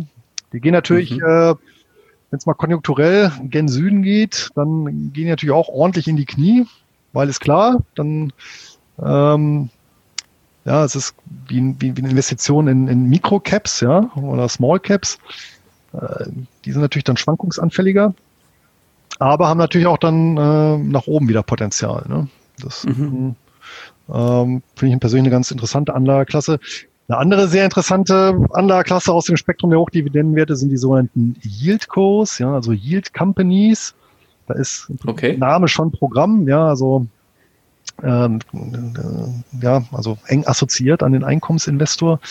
Ähm, das sind tatsächlich Unternehmen im Bereich der Energieerzeugung, vor allem ja die sogenannten erneuerbaren Energien. Ähm, und die betreiben aber ausschließlich, diese Yieldcos sind Betreiber von bereits laufenden und produzierenden Anlagen. Das heißt, wir haben ja kein Entwicklungsrisiko jetzt hier so wie bei, bei Procon, äh, wie das seinerzeit war, ja, wo, äh, äh, wo der Geschäftserfolg sehr davon abhängt, eben ob überhaupt so eine neue Anlage dann das liefert, was prognostiziert wurde, sondern ja, das ist diese Yieldkurs, die übernehmen halt einfach äh, bestehende Anlagen. Ähm, die haben zwar keinen Steuervorteil, zumindest nicht immer direkt, ja, sondern das ist dann eben wieder sehr spezifisch von der, hängt dann ab von der spezifischen ähm, Gesetzgebung in dem jeweiligen Land, in dem die ansässig sind, inwieweit eben zum Beispiel regenerative Energien gefördert werden. Ja, ähm, auf der anderen Seite, was für die spricht, eben ist, die haben häufig sehr, sehr langlaufende Liefer- und Abnahmeverträgen, vor allem mit Gewerbekunden. Und ähm, da gibt es international auch durchaus einige sehr, sehr interessante Vertreter. Also beispielsweise mhm. Ähm, einer meiner in Anführungsstrichen Lieblings äh, Hochdividendenwerte, die ich sehr lange habe, äh, ist eine Gesellschaft, die betreiben weltweit über 200 Wasserkraftwerke. Äh, ja, mhm. ganz klarer Fokus auf Wasserkraft. Äh, haben auch im Amazonas mal vor über 100 Jahren angefangen. Ja, also ist auch ein uraltes Unternehmen. Ja, schütten ganz verlässlich quartalsweise aus, haben sehr pfiffiges Management. Die Durchschnittslaufzeit, Restlaufzeit der Verträge, die die haben, ist 19 Jahre und 90 Prozent der Verträge sind mit Inflationsanpassungsklauseln. Ne? Also das ist schon gut gemacht, muss man auch einfach sagen. Ne? Und mhm. äh, ja, da fließen die Dividenden auch sehr, sehr zuverlässig. Ja? Ähm, vielleicht noch eine dritte äh, Klasse, so eine, so eine Nische noch innerhalb der Hochdividendenwerte, die jetzt Gerne. Gibt es nicht ganz so viele Vertreter, aber das sind zum Beispiel die Royalty Trusts. Das sind Unternehmen, die ja eigentlich gar nichts unternehmen, sondern die äh, Lizenz- und Rechteverwerter sind. Also es ist wirklich, das, das Unternehmen besteht letztendlich nur auf dem Papier. Ja, ähm, wird verwaltet von in der Regel von von einer Steuer- oder Anwaltskanzlei. Ähm, und die Unternehmen äh, haben als aktive Vermögenswerte eben äh, beispielsweise Lizenzen oder Patente. Und diejenigen, die diese Lizenzen oder Patente in Anspruch nehmen, müssen eben dafür eine regelmäßige Gebühr bezahlen. Und diese Gebühr vereinnahmt eben dieser Royalty Trust und schüttet dann eben auch einen Großteil aus. Also Beispielsweise auch ein Wert, den ich sehr, sehr lange schon auch im, im Depot habe, ist eine Gastronomiekette aus Kanada. Die ist genauso konzipiert. Ähm, ist, glaube ich, sogar, ja, zumindest mit, mit Pizza hat auf einer, auf einer Augenhöhe, was die Anzahl der Filialen angeht. Mhm. Also durchaus auch, zumindest in Kanada, ein Schwergewicht. Die ähm, Marke ich glaube, wurde in den 60er Jahren gegründet von einem griechischen Einwanderer. Ja, also auch ganz witzig eigentlich, ja. Italienische Küche in Kanada von einem griechischen Einwanderer publik gemacht und ähm, genau, die, äh, die, die, die, das, das Recht für oder das Franchise, also der Franchisegeber ist eben dieser, dieser Royalty Trust. Und der vergibt eben an die äh, Franchise-Nehmer diese Lizenzen und die müssen, ich glaube, es sind vier Prozent vom Umsatz regelmäßig an den Trust bezahlen. Ja, und okay. Äh, läuft auch seit vielen, vielen Jahren wie am Schnürchen. Selbst in der Finanzkrise haben die nicht die Dividende gekürzt, sondern mindestens konstant gehalten, danach auch wieder gesteigert. Die Zahl der Filialen ist auch kontinuierlich gestiegen. Die haben auch ein ganz, ganz gutes Konzept. Ja, also das sind so, äh, ist jetzt nicht wie, nicht wie, wie man Pizza hier kennt, sondern die haben auch wirklich ein ja, bequemen und auch so für Familien zurechtgemachten Sitzbereich, dass man sich da auch vernünftig hinsetzen kann, haben da noch einen Außerhaus-Lieferservice und die äh, sind wohl dort auch in Kanada bekannt, hat mir jetzt auch einer erzählt, der, der dort war, äh, für eben äh, die, naja, was man hier so kennt, so als, als Sky Sports Bar, ja, also so Sportübertragung machen die viele. Mhm. Ja, und genau. Und das ist halt auch so ein Bereich Royalty Trust, der ähm, ja, gerade eben für Einkommensinvestoren durchaus interessant ist. Mhm. Aber jetzt würde mich natürlich mal interessieren, wie gehst du jetzt vor? Weil das sind ja jetzt alles extrem spezielle Bereiche. Wie gehst du denn jetzt persönlich vor, wenn du jetzt sagst, so, oder wie gehst du beim Investieren allgemein vor? Sagst du, ich investiere zum Beispiel über eine Art Sparplan? Gibt es den in dem Bereich? Oder machst du Einmalkäufe regelmäßig oder unregelmäßig? Wie ist es da bei dir? Und wie findest du dann diese Werte? Ja, also ich habe ja gesagt, ich habe, fangen wir erstmal von hinten an, wie finde ich diese Werte? Also ich, ich habe ja gesagt, ich habe ja 2002 angefangen, mich diesem Hochdividendenbereich zu widmen. Und ich habe das ja wirklich über Jahre, bis ich eben das Buch geschrieben habe, ausschließlich für mich gemacht, ja, auch aus Spaß an der Freude, weil ich, weil ich das interessant fand. Ähm, für mich die ganzen Kategorien recherchiert und einzelne Papiere. Das heißt, ich habe auch für mich schon selber so eine so eine Ablage gemacht, so ein Ablagesystem ähm, und Informationssystem, wo ich dann eben wirklich schon nach verschiedenen Kategorien dann sortiert hatte, äh, diverse Titel mit den entsprechenden Wertpapierkennnummern und allem, was dazugehört ähm, sodass ich, sodass da eben über die Jahre, ja, letztendlich da schon so ein, so so ein Bestand an, an mehreren hundert unterschiedlichen Titeln verschiedener Kategorien auch äh, zusammengekommen ist. Ja, also das, das ist da wirklich über die Zeit einfach gewachsen. Also sowohl das Wissen um die unterschiedlichen Kategorien und Instrumente als auch um diese Einzeltitel selber. Ja, da kam mir sicherlich auch ein bisschen entgegen, dass ich durch das, ich habe ja ähm, Wirtschaftswissenschaften studiert und äh, dass ich dann zumindest auch eine englische Bilanz mal lesen kann, war sicherlich hilfreich, ja, und so Gewinn- und Verlustrechnung und äh, wie so ein Geschäftsmodell funktioniert, weil natürlich ähm, jetzt ganz ohne englische Kenntnisse, dann wird schwierig. Ja, also zumindest grundlegende äh, grundlegendes Wissen um die englische Sprache äh, sollten Interessenten da haben. Mhm, Weil, okay. Mh, mm, egal, wo man sich jetzt eigentlich bewegt, also selbst bei asiatischen Firmen, die haben ja zumindest immer eine englische Version der Seite und der Berichterstattung. Also damit kommt man auch durch, ja, auch, auch in Südamerika. Ähm, aber ohne Englisch geht das halt nicht. Naja, und da ich mir über die Jahre eben meine persönliche Datenbank dazu aufgebaut hatte, fiel es mir jetzt auch nicht schwer, mir ein stellen und ich habe das für mich mittlerweile so ein bisschen vier geteilt. Also mein Wertpapierdepot ist letztendlich unterteilt in vier Subdepots. Das eine ist ein Offensivdepot, ja, wo ich eher mit, mit, mit, mit offensiveren äh, Titeln rangehe. Das andere ist eben ein, ein defensives Depot, ähm, was eben nicht so schwankungsanfällig ist oder sein soll. Das dritte ist ein reines Reitdepot. Und das vierte ist tatsächlich ein Einzeltiteldepot, ja, wo ich äh, da tatsächlich versuche, auch aus diesem Hochdividendenbereich äh, mir auch nochmal die Aristokraten rauszupicken. Dann habe ich für mich gesagt, damit das Ganze nicht zu unübersichtlich wird, hat jedes dieser vier Depots besteht aus zwölf Einzeltiteln, äh, also aus zwölf Positionen, Entschuldigung.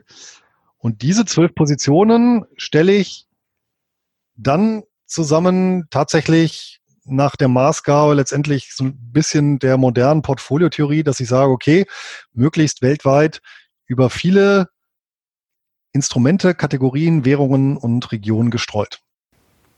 Okay. Und die Vierer-Komposition insgesamt ergibt dann eben mein, ja, wie soll ich sagen, für mich persönlich risikoadjustiertes Hochdividenden-Weltportfolio. So. mhm. Das ja. heißt, du hast unterm Strich eigentlich 48 Titel Genau. Oder 48, ja doch, 48 Titel ja. und nicht mehr, nicht weniger. Also das heißt, das ist es und da kommt genau. auch kein 49. hinzu. Das heißt, die nee. sind's und äh, ja. wie entscheidest du, in welchen dieser 48 Titel du weiteres Geld investierst? Ja, das mache genau, ja, das habe ich auch für mich ganz einfach geregelt, äh, indem ich sage, okay, innerhalb jeder Kategorie, also innerhalb dieser vierter Kategorien ist alles gleichgewichtet, also alle zwölf Titel gleichgewichtet. Ah, okay. Ähm, die Kategorien sind natürlich unterschiedlich gewichtet. Ja, bin nicht mehr ganz der Jüngste. Das heißt, bei mir zum Beispiel das Defensivdepot ist etwas übergewichtet im Vergleich zum Beispiel zum Offensivdepot und zum Reitdepot.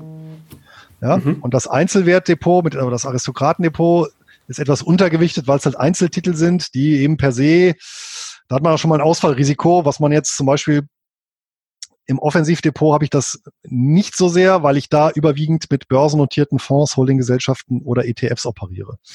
Ja? Ah, okay. Also das ist schon so eben austariert. Ähm, äh, deswegen meinte ich auch äh, risikoadjustiert, dass ich eben sage, okay, ähm, je nachdem, oder ja, beziehungsweise auf, auf, auf mein Alter, Schrägstrich, spezielle Situation gemünzt, ähm, welchen Anteil ich eher offensiver haben möchte und welchen defensiver. Weil das ist auch das Interessante in diesem Bereich der Hochdividendenwerte gibt es tatsächlich einige äh, spezielle Instrumente, die doch, ähm, also erstens sehr häufig auch von institutionellen Investoren überwiegend erworben werden, äh, die aber tatsächlich eine sehr, sehr, sehr stabile, also einen sehr stabilen Kurs aufweisen und sich daher sehr gut eignen. Jetzt natürlich nicht die Sicherheit von einer Staatsanleihe, aber jetzt auch nicht die Schwankungsanfälligkeit von einer Aktie, sondern irgendwo dazwischen stehen. Und damit lässt sich natürlich sehr gut ähm, das Gesamtdepot, die Gesamtschwankungsbreite äh, puffern. Ja? Und mhm. genau. Und das habe ich eben für mich so festgelegt. Und äh, was ich auch gemacht habe, um eben, das ist auch so eine Lehre von mir aus den 90er Jahren, wegzukommen von so Impulshandlungen eben zweimal im Jahr wird rebalanciert oder neu investiert. Sparpläne nutze ich gar nicht. Ich glaube, die gibt's auch für die meisten Werte gar nicht. Also verein, mhm. vereinzelt ja, aber in der Regel nicht. Ähm, also zumindest nicht, dass ich wüsste. Macht aber auch nichts, weil ich lasse das einfach laufen immer ein halbes Jahr, dann sammeln sich ja da Mittel ein an. Zusätzlich zu dem, was vielleicht noch nebenbei ähm, gespart wurde. Ähm, das wird dann reinvestiert. Mhm. Und dann tatsächlich, ich versuche es zu vermeiden, immer Anteile von einem bestehenden Titel zu verkaufen und versuche das immer wieder so zu rebalancieren durch, durch, durch die Bestandsmittel. Ja, und das heißt, ähm, dass ich eben dazu kaufe äh, innerhalb der jeweiligen Kategorie. Das heißt, ich versuche dann immer die zwölf Titel möglichst wieder auf eine Höhe zu bekommen, indem ich eben die, die relativ gesehen am weitesten hinten sind, indem ich da reinvestiere. Und damit habe ich auch gleichzeitig immer so einen etwas antizyklischen Ansatz. Ja, ist ja zum Beispiel auch immer so eine Frage. Ich, ich habe ja da auch äh, zum Beispiel eine Rohstoffposition drin in dem Hochdividenden im Offensivportfolio. Da fragen auch mal wieder, ja, die ist ja jetzt so mehrere Jahre hintereinander schlecht gelaufen, warum schmeißt du nicht raus und sowas. Aber da muss man eben sehen, es bringt halt, wenn man so ein Gesamtportfolio hat, der nichts irgendwie auf einen Einzeltitel zu schielen und sagen, ach Mist, da bin ich im Minus, ja, oder da bin ich im Plus, sondern das muss man schon irgendwie als Gesamtheit betrachten. Ne? Und bisher muss ich sagen, bin ich immer ganz gut mit diesem Ansatz gefahren, dieser antizyklische Ansatz. Das heißt, ich reinvestiere ja immer automatisch in die Sachen, die relativ gesehen schlechter gelaufen sind. Ja? Also auch in einem Top-Jahr, wo alles gut gelaufen ist, wird es ja trotzdem so sein, dass, weiß ich nicht, selbst wenn alles 20 Prozent vor äh, hochgegangen ist, ein, eine Position vielleicht nur 10 Prozent. Ja? Dann würde ich in die, die am weitesten hinten ist, nämlich die, die eben nur 10 Prozent hochgegangen ist, würde ich die da rein investieren, dass sie eben wieder auf der gleichen Höhe mhm, liegt. Verstanden. Und war das, war das verständlich jetzt? Ja, ne? Ja, ja, für mich voll. Also, ja, okay. Klar. Ja, auch, es ist, glaube ich, ja, genau. Also im Prinzip nichts anderes als äh, vermutlich auch viele machen, die jetzt, sagen wir mal, äh, zwei ETFs haben, ja, einen Anleihen-ETF und einen Aktien-ETF und sagen, okay, 50-50, äh, ja, und dann nach einem Jahr sagen, okay, hat sich jetzt etwas verschoben, jetzt gleich wieder aus, da machst du im Prinzip genau dasselbe. Das heißt, du verkaufst ja dann bei dem, der relativ besser gelaufen ist und kaufst dann zu bei dem, der relativ gesehen schlechter gelaufen ist. Ne? Das ist mhm, so richtig. der Balancieren, so die allgemeine Definition. Und im Prinzip mache ich genau dasselbe auch. Ja, nur dass ich innerhalb, äh, dass ich eben zwölf Positionen habe und nicht ähm, und nicht zwei. Und das Ganze natürlich dann nochmal für vier Subdepots habe, die versuche ich natürlich dann auch wieder ins Gleichgewicht zu bringen, so wie es dann eben vorher war. Ne? Das heißt also, das ne, offensiv und Reit ungefähr gleich und äh, defensiv übergewichtet, Aristokraten untergewichtet. Ja, also und dieses Regelwerk habe ich für mich auch schriftlich fixiert und jedes Mal. Ah, ganz wichtig. Ja, ganz wichtig. Also ich bin wirklich ein großer, großer Freund äh, in dem Bereich, sich wirklich Regeln aufzuerlegen und die auch schriftlich zu fixieren, weil sonst vergisst man die eh wieder. Also sich wirklich so, wie soll ich sagen, also schon fast so wie ein Computerprogramm, ähm, sich so ein Schema zurechtzulegen, dass man dann durchläuft, wenn man dann seine, ist ja jetzt nicht egal, ob man das jetzt monatlich oder quartalsweise oder wöchentlich oder eben einmal im Jahr äh, ist, dass man sein Portfolio dann dort ja äh, ausgleicht oder neu investiert. Ja, ja klar. Gibt es denn auch bei deinen 48 Werten welche, die du auch mal austauscht? Und falls ja, warum und, und wann machst du das? Ja, also einige, äh, ja, so Pi mal Daumen, so einmal im Jahr im Schnitt äh, wird ein Wert auch durchaus mal zurückgekauft. Also es gibt gerade im defensiven Bereich, also würde jetzt natürlich sehr ins Detail gehen, aber es gibt ähm, Werte, die, ähm, da hat die ähm, emittierende Gesellschaft das Recht, die zurückzukaufen jederzeit oder zu bestimmten Zeitpunkten. Und da kann es halt sein, dass du eben quasi rausgekauft wirst. Ja, Ach so, ja, also ja, ja, quasi ein Aktienrückkauf oder wie? wie ja, ja, genau, ja. Also natürlich nicht bei, also jetzt nicht beim Standard Reit, aber es gibt spezielle Wertpapierkategorien. Äh, ist ja bei Anleihen beispielsweise auch so. Da gibt es ja auch so Kündigungsrechte durch die Emittenten. Mhm. Und ähm, da passiert schon mal hin und wieder, dass so ein Titel zurückgekauft wird. Und dann habe ich, dann, dann erhöht das eben die Liquidität. Das kriege ich dann auch teilweise gar nicht mit. Dann weiß ich nicht, wenn, also wenn jetzt meinetwegen im, im September ein Titel da zurückgekauft worden ist, dann sehe ich das erst halt im Januar, macht aber nichts. Ähm, dann lege ich mir eben dann oder dann erwerbe ich dann einen, einen, einen entsprechend neuen. Ne? Also das kann okay, schon mal passieren, ne? also dass du eben so einen Rückkauf hast. Ähm, ist im Schnitt, wie gesagt, einmal im Jahr. Okay. Ähm, das andere ist tatsächlich, wenn ähm, äh, ein, ein Unternehmen eben den meinen Regelvorgaben nicht mehr genügt. Ja, also zum Beispiel, wenn eben die Dividendenrendite äh, unter meine Minimalforderung gesunken ist und ich nicht der Meinung bin, dass die in absehbarer Zeit das wieder einholt. Ja, also wieder. Und die Minimalforderungen sind die 5%. Ja, genau, genau, 5% mhm. plus Kurzfristzins, ja.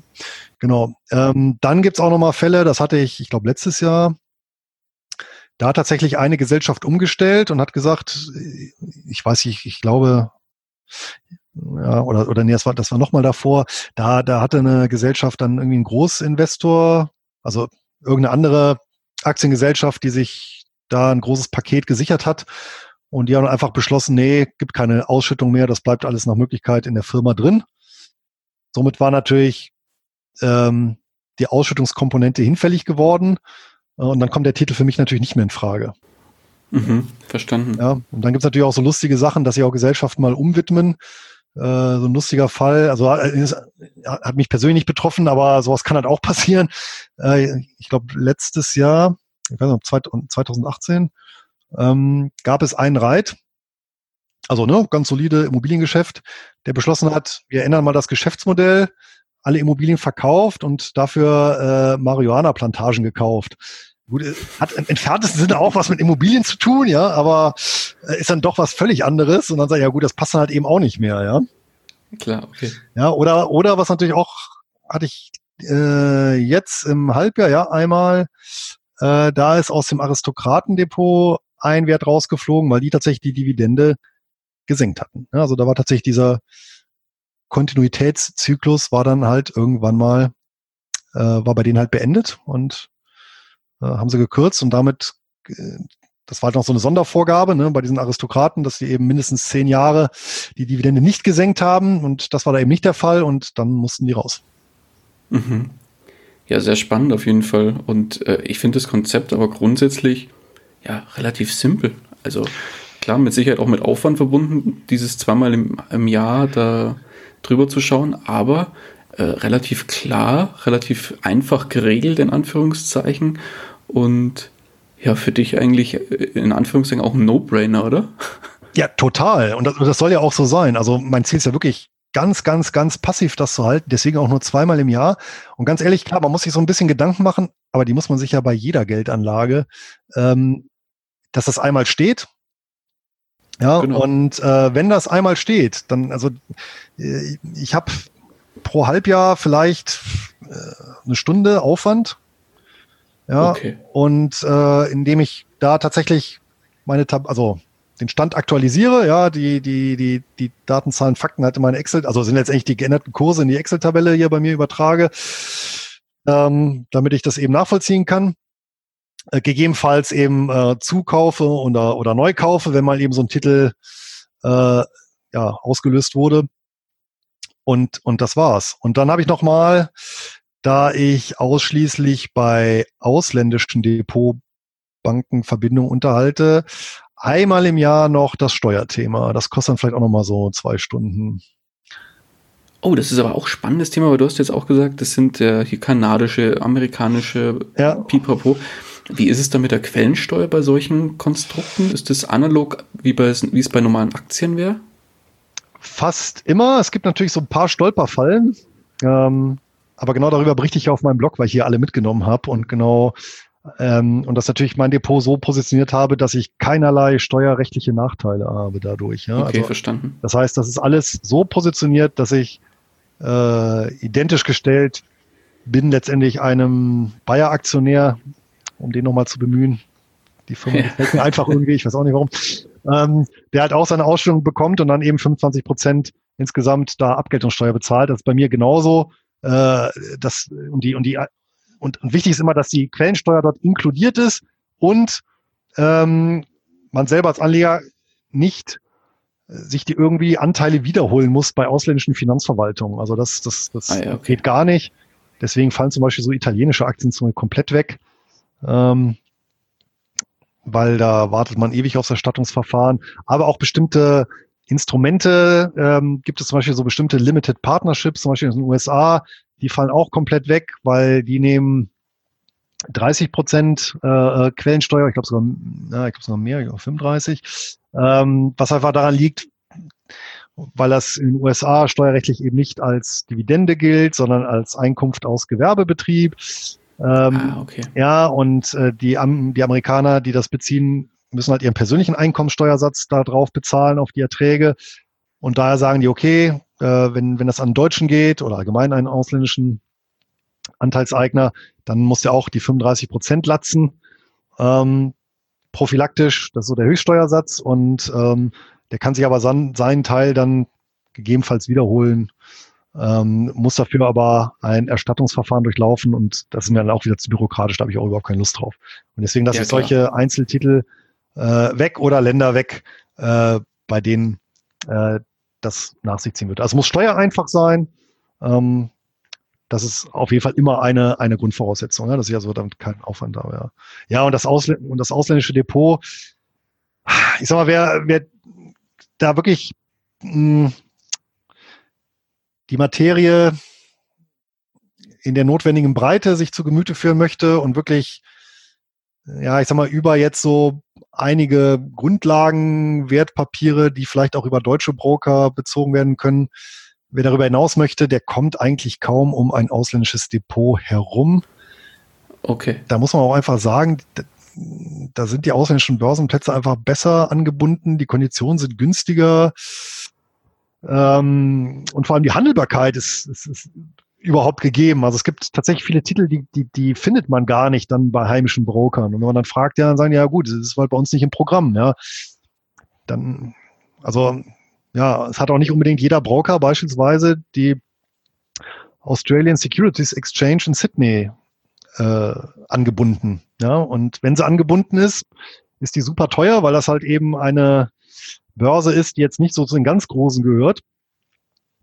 Und ja, dann bezahlt man dann eben mal hier irgendwie 40, 50 Euro für eine Order oder man geht eben zu einem ausländischen Broker und dann kostet die Order halt nur acht australische mhm. Dollar. Ja. Also ja, das, das, das, knallt dann schon rein. Ja. Und äh, ja, also wer das wirklich äh, ausdifferenziert in diesem Bereich investieren möchte, der kommt kaum um einen ausländischen Broker rum. Und da gibt's ja auch viele und ähm, ja, aber auch da gibt's einige Sachen zu beachten und äh, was mir bis dato auch nicht so ganz äh, bewusst war, ist, dass, aber das merkt man auch erst, wenn man bestimmte ausländische Broker überhaupt benutzt, dass es ja Wertpapiere gibt, die du als deutscher Kunde oder als Kunde mit Sitz in der EU auf bestimmt, aufgrund bestimmter regulatorischer Vorgaben gar nicht zu sehen bekommst bei deinem inländischen Broker. Okay. Also die werden quasi von der IT rausgefiltert und ausgeblendet. Die findest du auch nicht. Ja, also Stichwort ist so, wer sich mal damit äh, auseinandersetzen will, so die MIFID 2 Richtlinie. Und der sind tatsächlich, äh, also jetzt nicht sehr viele, aber doch ein paar Wertpapiere zum Opfer gefallen, die du vorher völlig problemlos handeln konntest. Aber jetzt eben aufgrund der Richtlinie ähm, für, für äh, Kunden mit Sitz in der EU äh, gesperrt sind. Und, okay. die, und die bekommst du halt auch wieder nur über einen Auslandsbroker, weil für den diese MIFID-Richtlinie dann nicht gilt. Okay. Also bei bestimmten ja. Mitteln nicht, ja. Okay. Äh, sehr suspekt. Ja, also ich meine, also rechtlich gesehen wiederum logisch, ja, die Richtlinie selber dann wiederum nicht, weil die, das ist wieder so ein klassischer Fall, äh, wo letztendlich ähm, das Gegenteil von dem erreicht wird, was damit bezweckt wurde. Ja, ähm, ja also das ist äh, schon ein bisschen kurios, aber ja, ist halt auch interessant, äh, sich mal damit äh, zu befassen und dann zum Beispiel eben auch mal mit, mit, mit, mit, ja, mit so einer Rechtsabteilung da von einer Bank mal sich zu unterhalten, was damit auf sich hat und so. Also ja, finde ich schon, ja, interessant. ja. Die freuen sich. Ja, wobei ich sagen muss, ähm, ich bin ja nicht ins Ausland äh, seinerzeit in, zum ausländischen Bruck gegangen, ähm, weil ich unbedingt ins Ausland wollte, aber äh, nachdem ich ja beim kanadischen Aktienmarkt Blut geleckt habe, 2002, äh, da, da gab es ja auch keine Bank oder kaum eine, ich glaube auch nicht, nicht, nicht die Direktbanken, wo du überhaupt jetzt in Toronto handeln konntest. Das heißt, die, die, ähm, der Knackpunkt seiner Zeit war überhaupt erstmal ein Bankhaus zu finden oder einen Broker zu finden, bei dem du überhaupt kanadische, unabhängig vom Preis, also es ging nur um überhaupt kanadische Papiere handeln zu können. Ne? Und ähm, ja, da bin ich dann tatsächlich dann seinerzeit auch bei der Swissquote gelandet, also ähm, in der Schweiz. Mhm. Und ähm, da war das tatsächlich und ist auch bis heute möglich. Und das ist auch bis heute eigentlich so einer der Broker, oder ja, doch, so, zumindest von den deutschsprachigen der Broker, den ich kenne, der wirklich so die aller, aller breiteste Palette an Wertpapieren überhaupt hat. Also da kann man wirklich äh, unbehelligt von irgendwelchen EU-Richtlinien alles handeln. Ja. Ja, ist aber dafür wiederum nicht, nicht, äh, nicht der günstigste. Ja. Da gibt's dann wieder andere. Aber wie gesagt, ich würde eh, ist auch so eine Empfehlung, möglichst immer mit zwei Depots operieren. Ähm, Gerade wenn man dann doch eine Vielzahl von Wertpapieren hat, kann man ja doch dann die Vorteile des jeweiligen Brokers für bestimmte Wertpapiere nutzen. Ja? Und äh, äh dann ist so eine Zweiteilung vielleicht gar nicht so schlecht. Außerdem, wenn tatsächlich dann mal äh, einer die Kondition ändert oder man gar nicht mehr zufrieden ist, dann kann man wirklich dies, den Wertpapierbestand zack einfach ja, an einem Tag auf den anderen Broker übertragen und sich dann in Ruhe einen neuen suchen, also neuen zweiten, ja, und äh, hat dann nicht das Problem, dass man unzufrieden ist und äh, ja, dann mit, mit, mit Druck da irgendwie ja, zwanghaft neuen suchen muss. Ne? Okay. Ja, wahnsinnig umfassendes und extrem spannendes Thema. Ich glaube, da könnten wir auch noch hier äh, stundenlang drüber sprechen, aber angesichts der fortschreitenden Stunden. ja, ich glaube, wir sind noch eine ähm, ganze Ecke unterwegs hier jetzt, ne? Ah, du, nee, alles gut. Also, ähm, aber ich, ich, wie gesagt, ich glaube, da könnten wir noch stundenlang drüber äh, also könnte ich stundenlang dir noch zuhören auch drüber und du könntest wahrscheinlich auch noch stundenlang drüber erzählen. Man merkt, das ist wirklich dein Metier und dein, dein Thema. Ja, also das mache ich ja auch also stund, stundenlang erzählen dazu. Also natürlich nicht ganz im Monolog, sondern im Dialog. Das mache ich dann tatsächlich auch auf Seminaren, die ich äh, zu dem Thema anbiete. Ach, sehr ähm, gut. Ja, genau. Ja, man merkt, du hast ein, zwei äh, Stunden schon in, in äh, dich dafür auch recherchiert und dich eingearbeitet. Ja, das ist, äh, ja, das finde ich ja auch immer so faszinierend, weil hättest du mir das vor ein paar Jahren gesagt, hätte ich das alles so als ja, absurd eigentlich abgetan, ja. Und ähm, ähm, ja, es war vielleicht auch so die Ermutigung, auch äh, einfach mal zu gucken, was man selber wirklich äh, sich so an Kenntnissen, Erfahrungen im Laufe der Jahre, egal auf welchem Gebiet, irgendwo gesammelt hat. Äh, und dann mal zu schauen, ob es nicht doch ein Publikum gibt, äh, das sich dafür interessiert. Ja? Und hätte mich das eben, wie gesagt, vor, vor ein paar Jahren gefragt, hätte ich gesagt, nee, ja, wahrscheinlich nicht. Und ach nee, das mache ich für mich alleine. Und ähm, ja, dass man daraus dann, ja, bis hin zu tagesfüllenden Seminaren äh, gelangt, hätte ich eben auch nicht gedacht.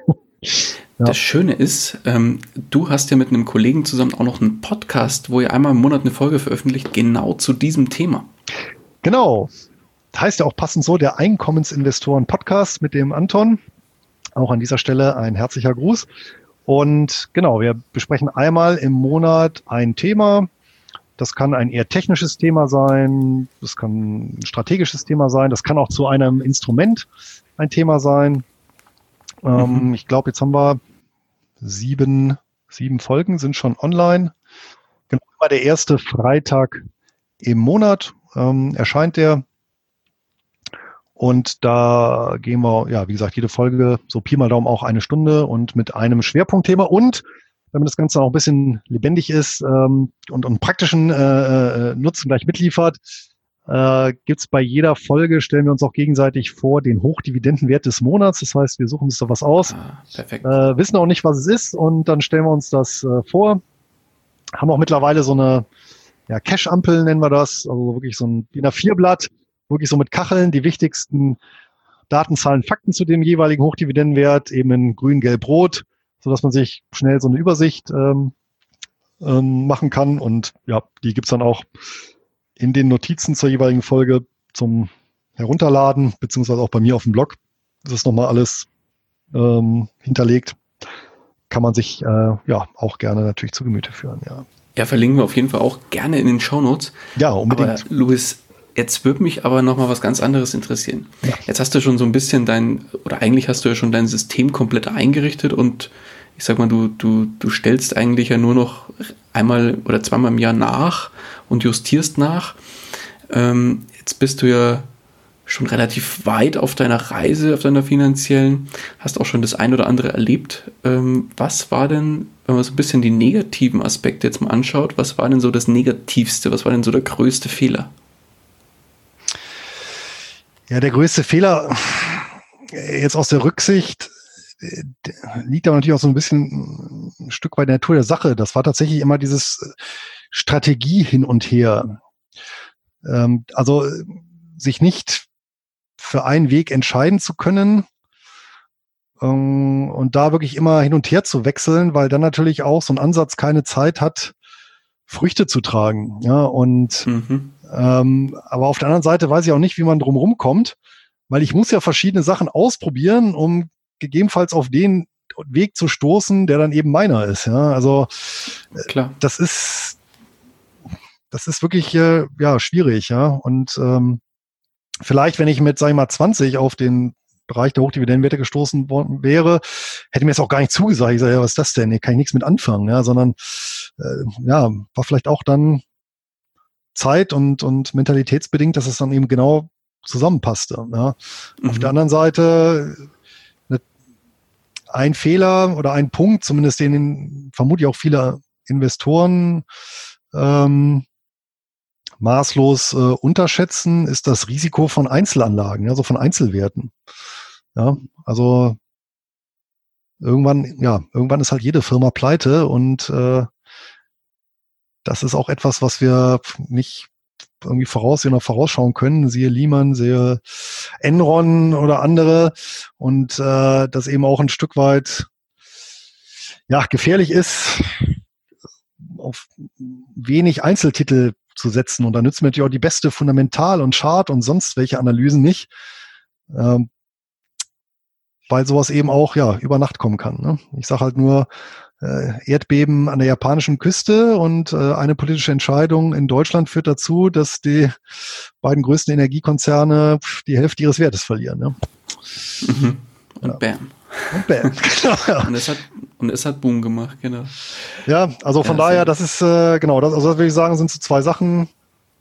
Diese Strategie hin und her und Unterschätzen, ein, Unterschätzen des Einzelwertrisikos. Ja. Ähm, Aber wenn du sagst, es war einer deiner größten Fehler, ist es dir dann tatsächlich so gegangen? Dass du ja, das, äh, sowas ja, ja, ich glaube, der, die, die schlechteste, also ist tatsächlich noch nie, also ich habe keinen einzigen Totalausfall gehabt, also wirklich in dem Sinne, dass mir eine Aktie oder ein Wertpapier wertlos ausgebucht wurde, weil die Firma oder Emittent, äh, ne, nicht der Emittent, aber das Papier pleite war. Aber mein wirklich aller, aller schlechtestes Investment, wo ich glaube ich mit minus, also über minus 80 Prozent dann raus bin, war tatsächlich, tatsächlich ein Hochdividendenwert, ja, so eine Beteiligungsgesellschaft. Die ist im Zuge der Finanzkrise ja, da war die stehend K.O. und ist dann für eine Handvoll Dollar im wahrsten Sinne des Wortes äh, dann vom Konkurrenten übernommen worden, damit eben der Sektor keinen Ausfall zu verzeichnen hat, so im Nachhinein betrachtet. Ähm, ja, und äh, das war eben horrender Verlust. Aber das war halt auch äh, für mich eben so lehrreich, weil äh, die Dividendenhistorie war astrein. Ja, die haben seit den, ich glaube, bis in die 60er Jahre zurückreichte Dividendenhistorie. Ja, also und zwar blitzblank, ja, also mindestens immer konstant gehalten, meistens sogar erhöht. Ja, das Beteiligungsportfolio dieser Gesellschaft war wirklich breit gefächert. äh, über verschiedene Industrien. Ähm, das Management war erfahren, mhm. wo man eigentlich dann auch so denkt, ja, der Kurs war ja moderat, also jetzt nicht, nicht, nicht, nicht überstrapaziert.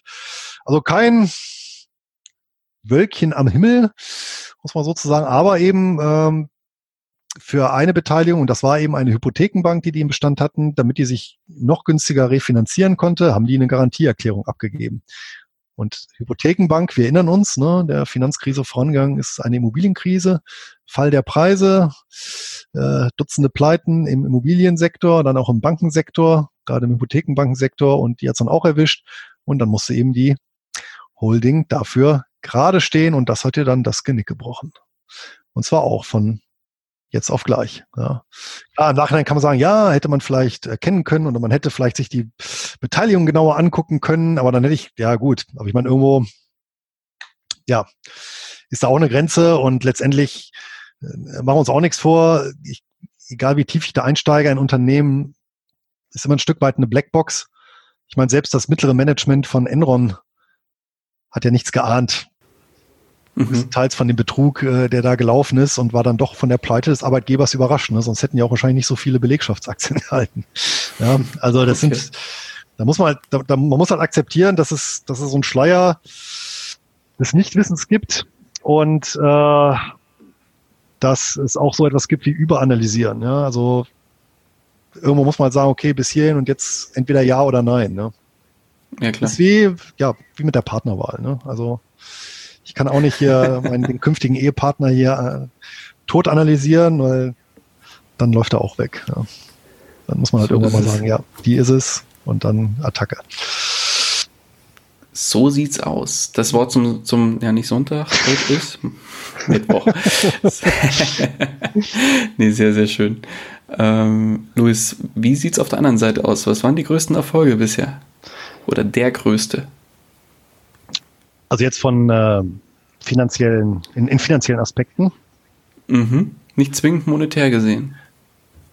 Naja, dann äh, natürlich der persönliche Stolz und größte Erfolg sind natürlich die eigenen Kinder, aber blenden wir die mal aus. Mhm. An die kommt ja sowieso nichts ran. Ist ja bei dir wahrscheinlich genauso. So sieht's aus. Genau. Und ähm, ja, also wenn es jetzt nicht direkt monetär ist, wobei es ist, ja, ja über einen Zweitmix ist auch wieder monetär, es ist äh, tatsächlich äh, der persönliche Erfolg tatsächlich mit dem Thema, ja, mit dem Thema, also das Thema quasi auch als, als erster im deutschsprachigen Raum ja, ein Stück weit breitenwirksam auch bekannt gemacht zu haben, zwei Grundlagenwerke dazu veröffentlicht äh, zu haben, mhm. die auch ihre Leserschaft finden. Ein Thema, was dann auch positiv angenommen wird, äh, wofür es auch tatsächlich eine Zielgruppe gibt, die, äh, ja, wo sich viele für interessieren.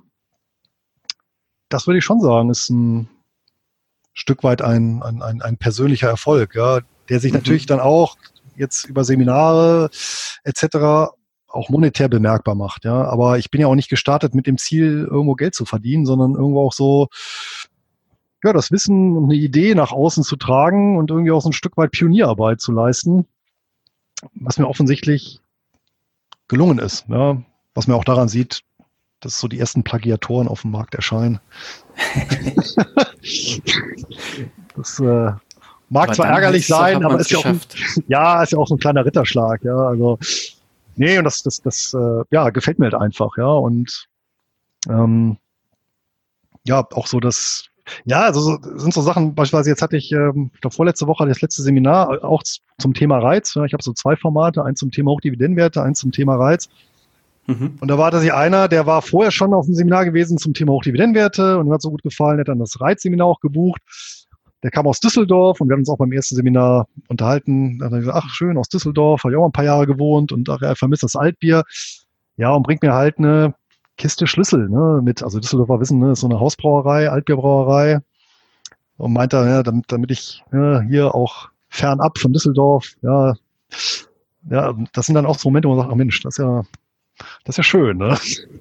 Das ist eine ja. geile Nummer. Ja, das, das, war auch sehr lecker, wieder, muss ich sagen. Ja, ich, ich muss mal wieder nach Düsseldorf. ja, so, und das sind so Sachen, Ja, und, und, und das geht ja auch so Hand in Hand, ja. Also, ich meine, wir haben uns kennengelernt, ja, hätten wir, hätten wir auch nicht, wenn, ähm, wenn ich das Thema nicht angegangen wäre irgendwann und, äh, und auch gesagt hätte, ach naja, und ob, ob, auch wenn jetzt keiner liest oder nur ganz, ganz wenig lesen, ich mache trotzdem weiter. Ja, und, und viele andere interessante Leute, interessante Organisationen, die ich kennengelernt habe. Ähm, ja, allein so diese, diese Treffen auf der Invest, äh, unsere Blogger-Treffen.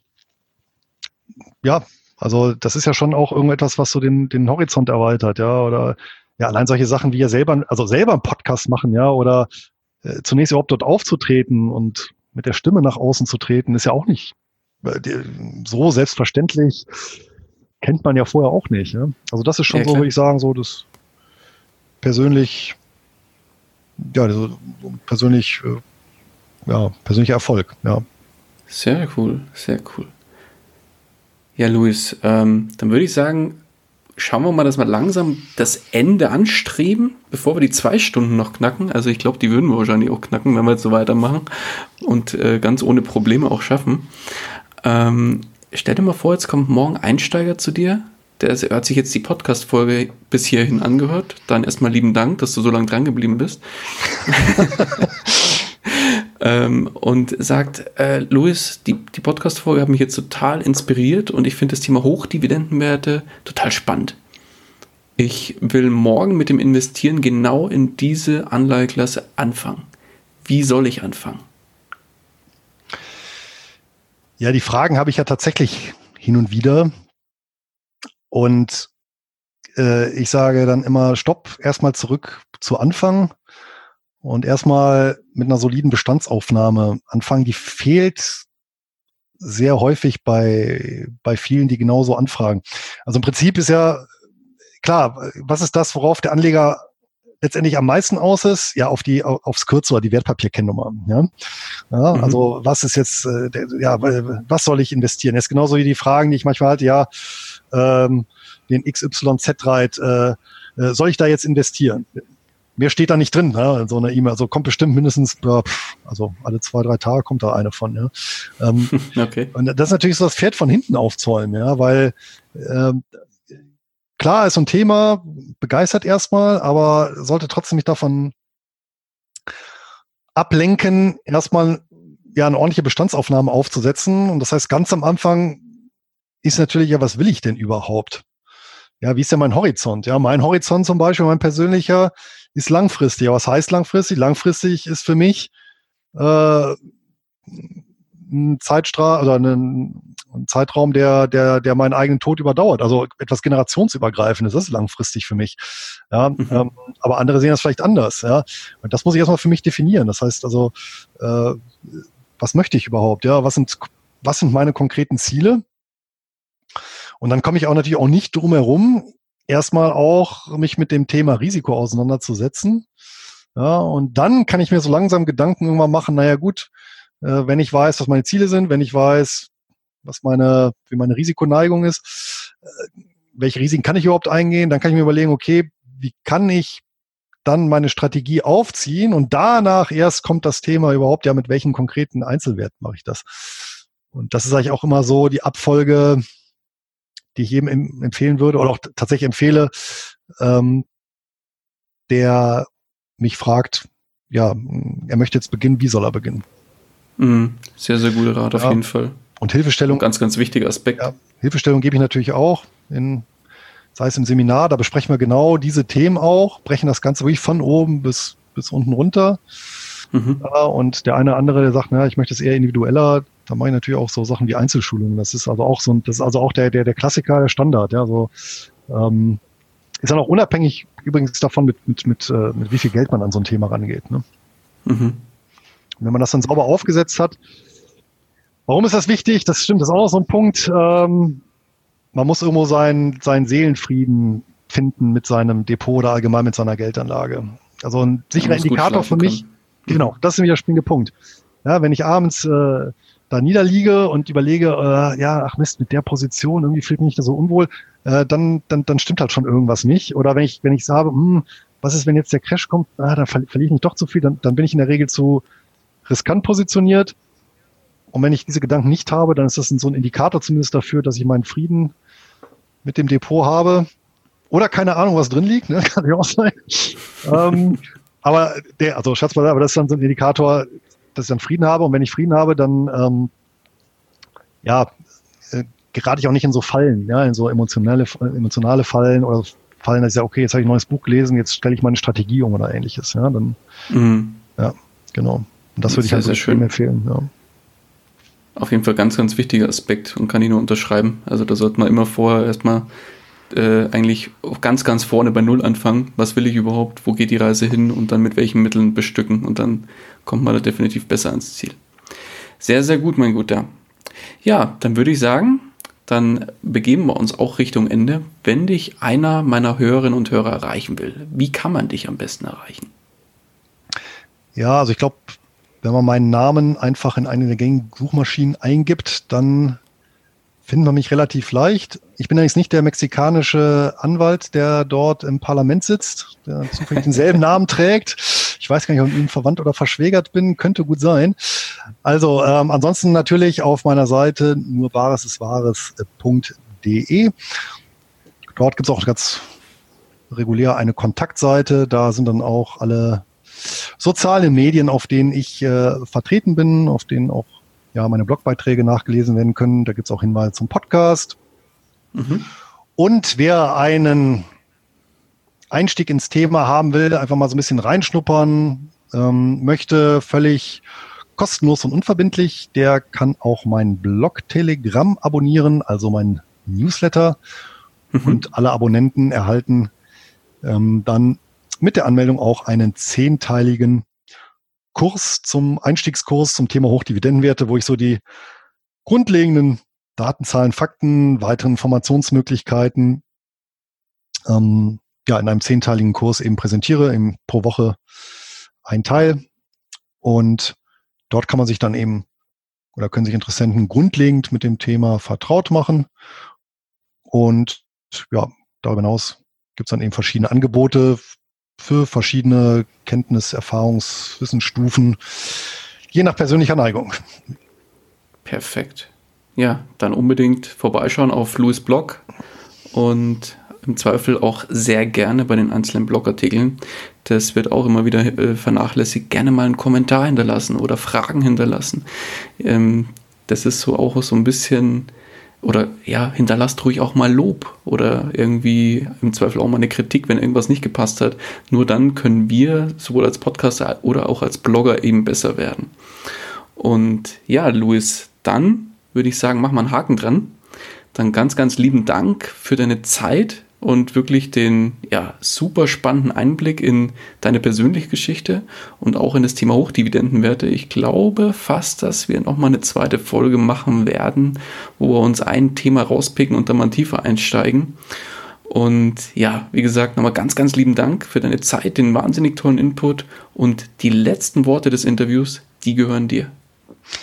Ja, ich habe zu danken für die Einladung. Die Freude war ganz auf meiner Seite. Ich hoffe, ich konnte ja, Informationen gut und verständlich rüberbringen und ähm, ja, um nochmal ganz in den Anfang äh, anzuknüpfen und an meine Großmutter, das äh, wichtigste Kapital, das hat sie auch mal wieder betont, ist das Humankapital. Also konkret das, was wir im Kopf haben, das kann uns definitiv keiner nehmen.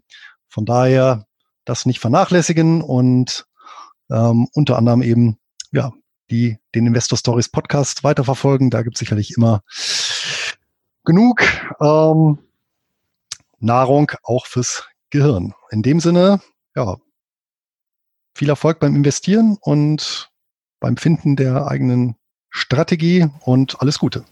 Mach's gut. Ciao, ciao. Tschüss. Das war's auch schon wieder mit dieser Podcast-Folge.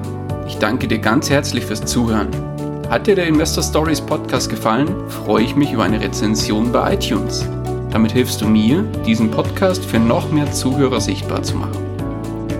Ich freue mich, wenn du auch beim nächsten Mal wieder mit dabei bist. In dem Sinne, habe die Ehre, dein Daniel.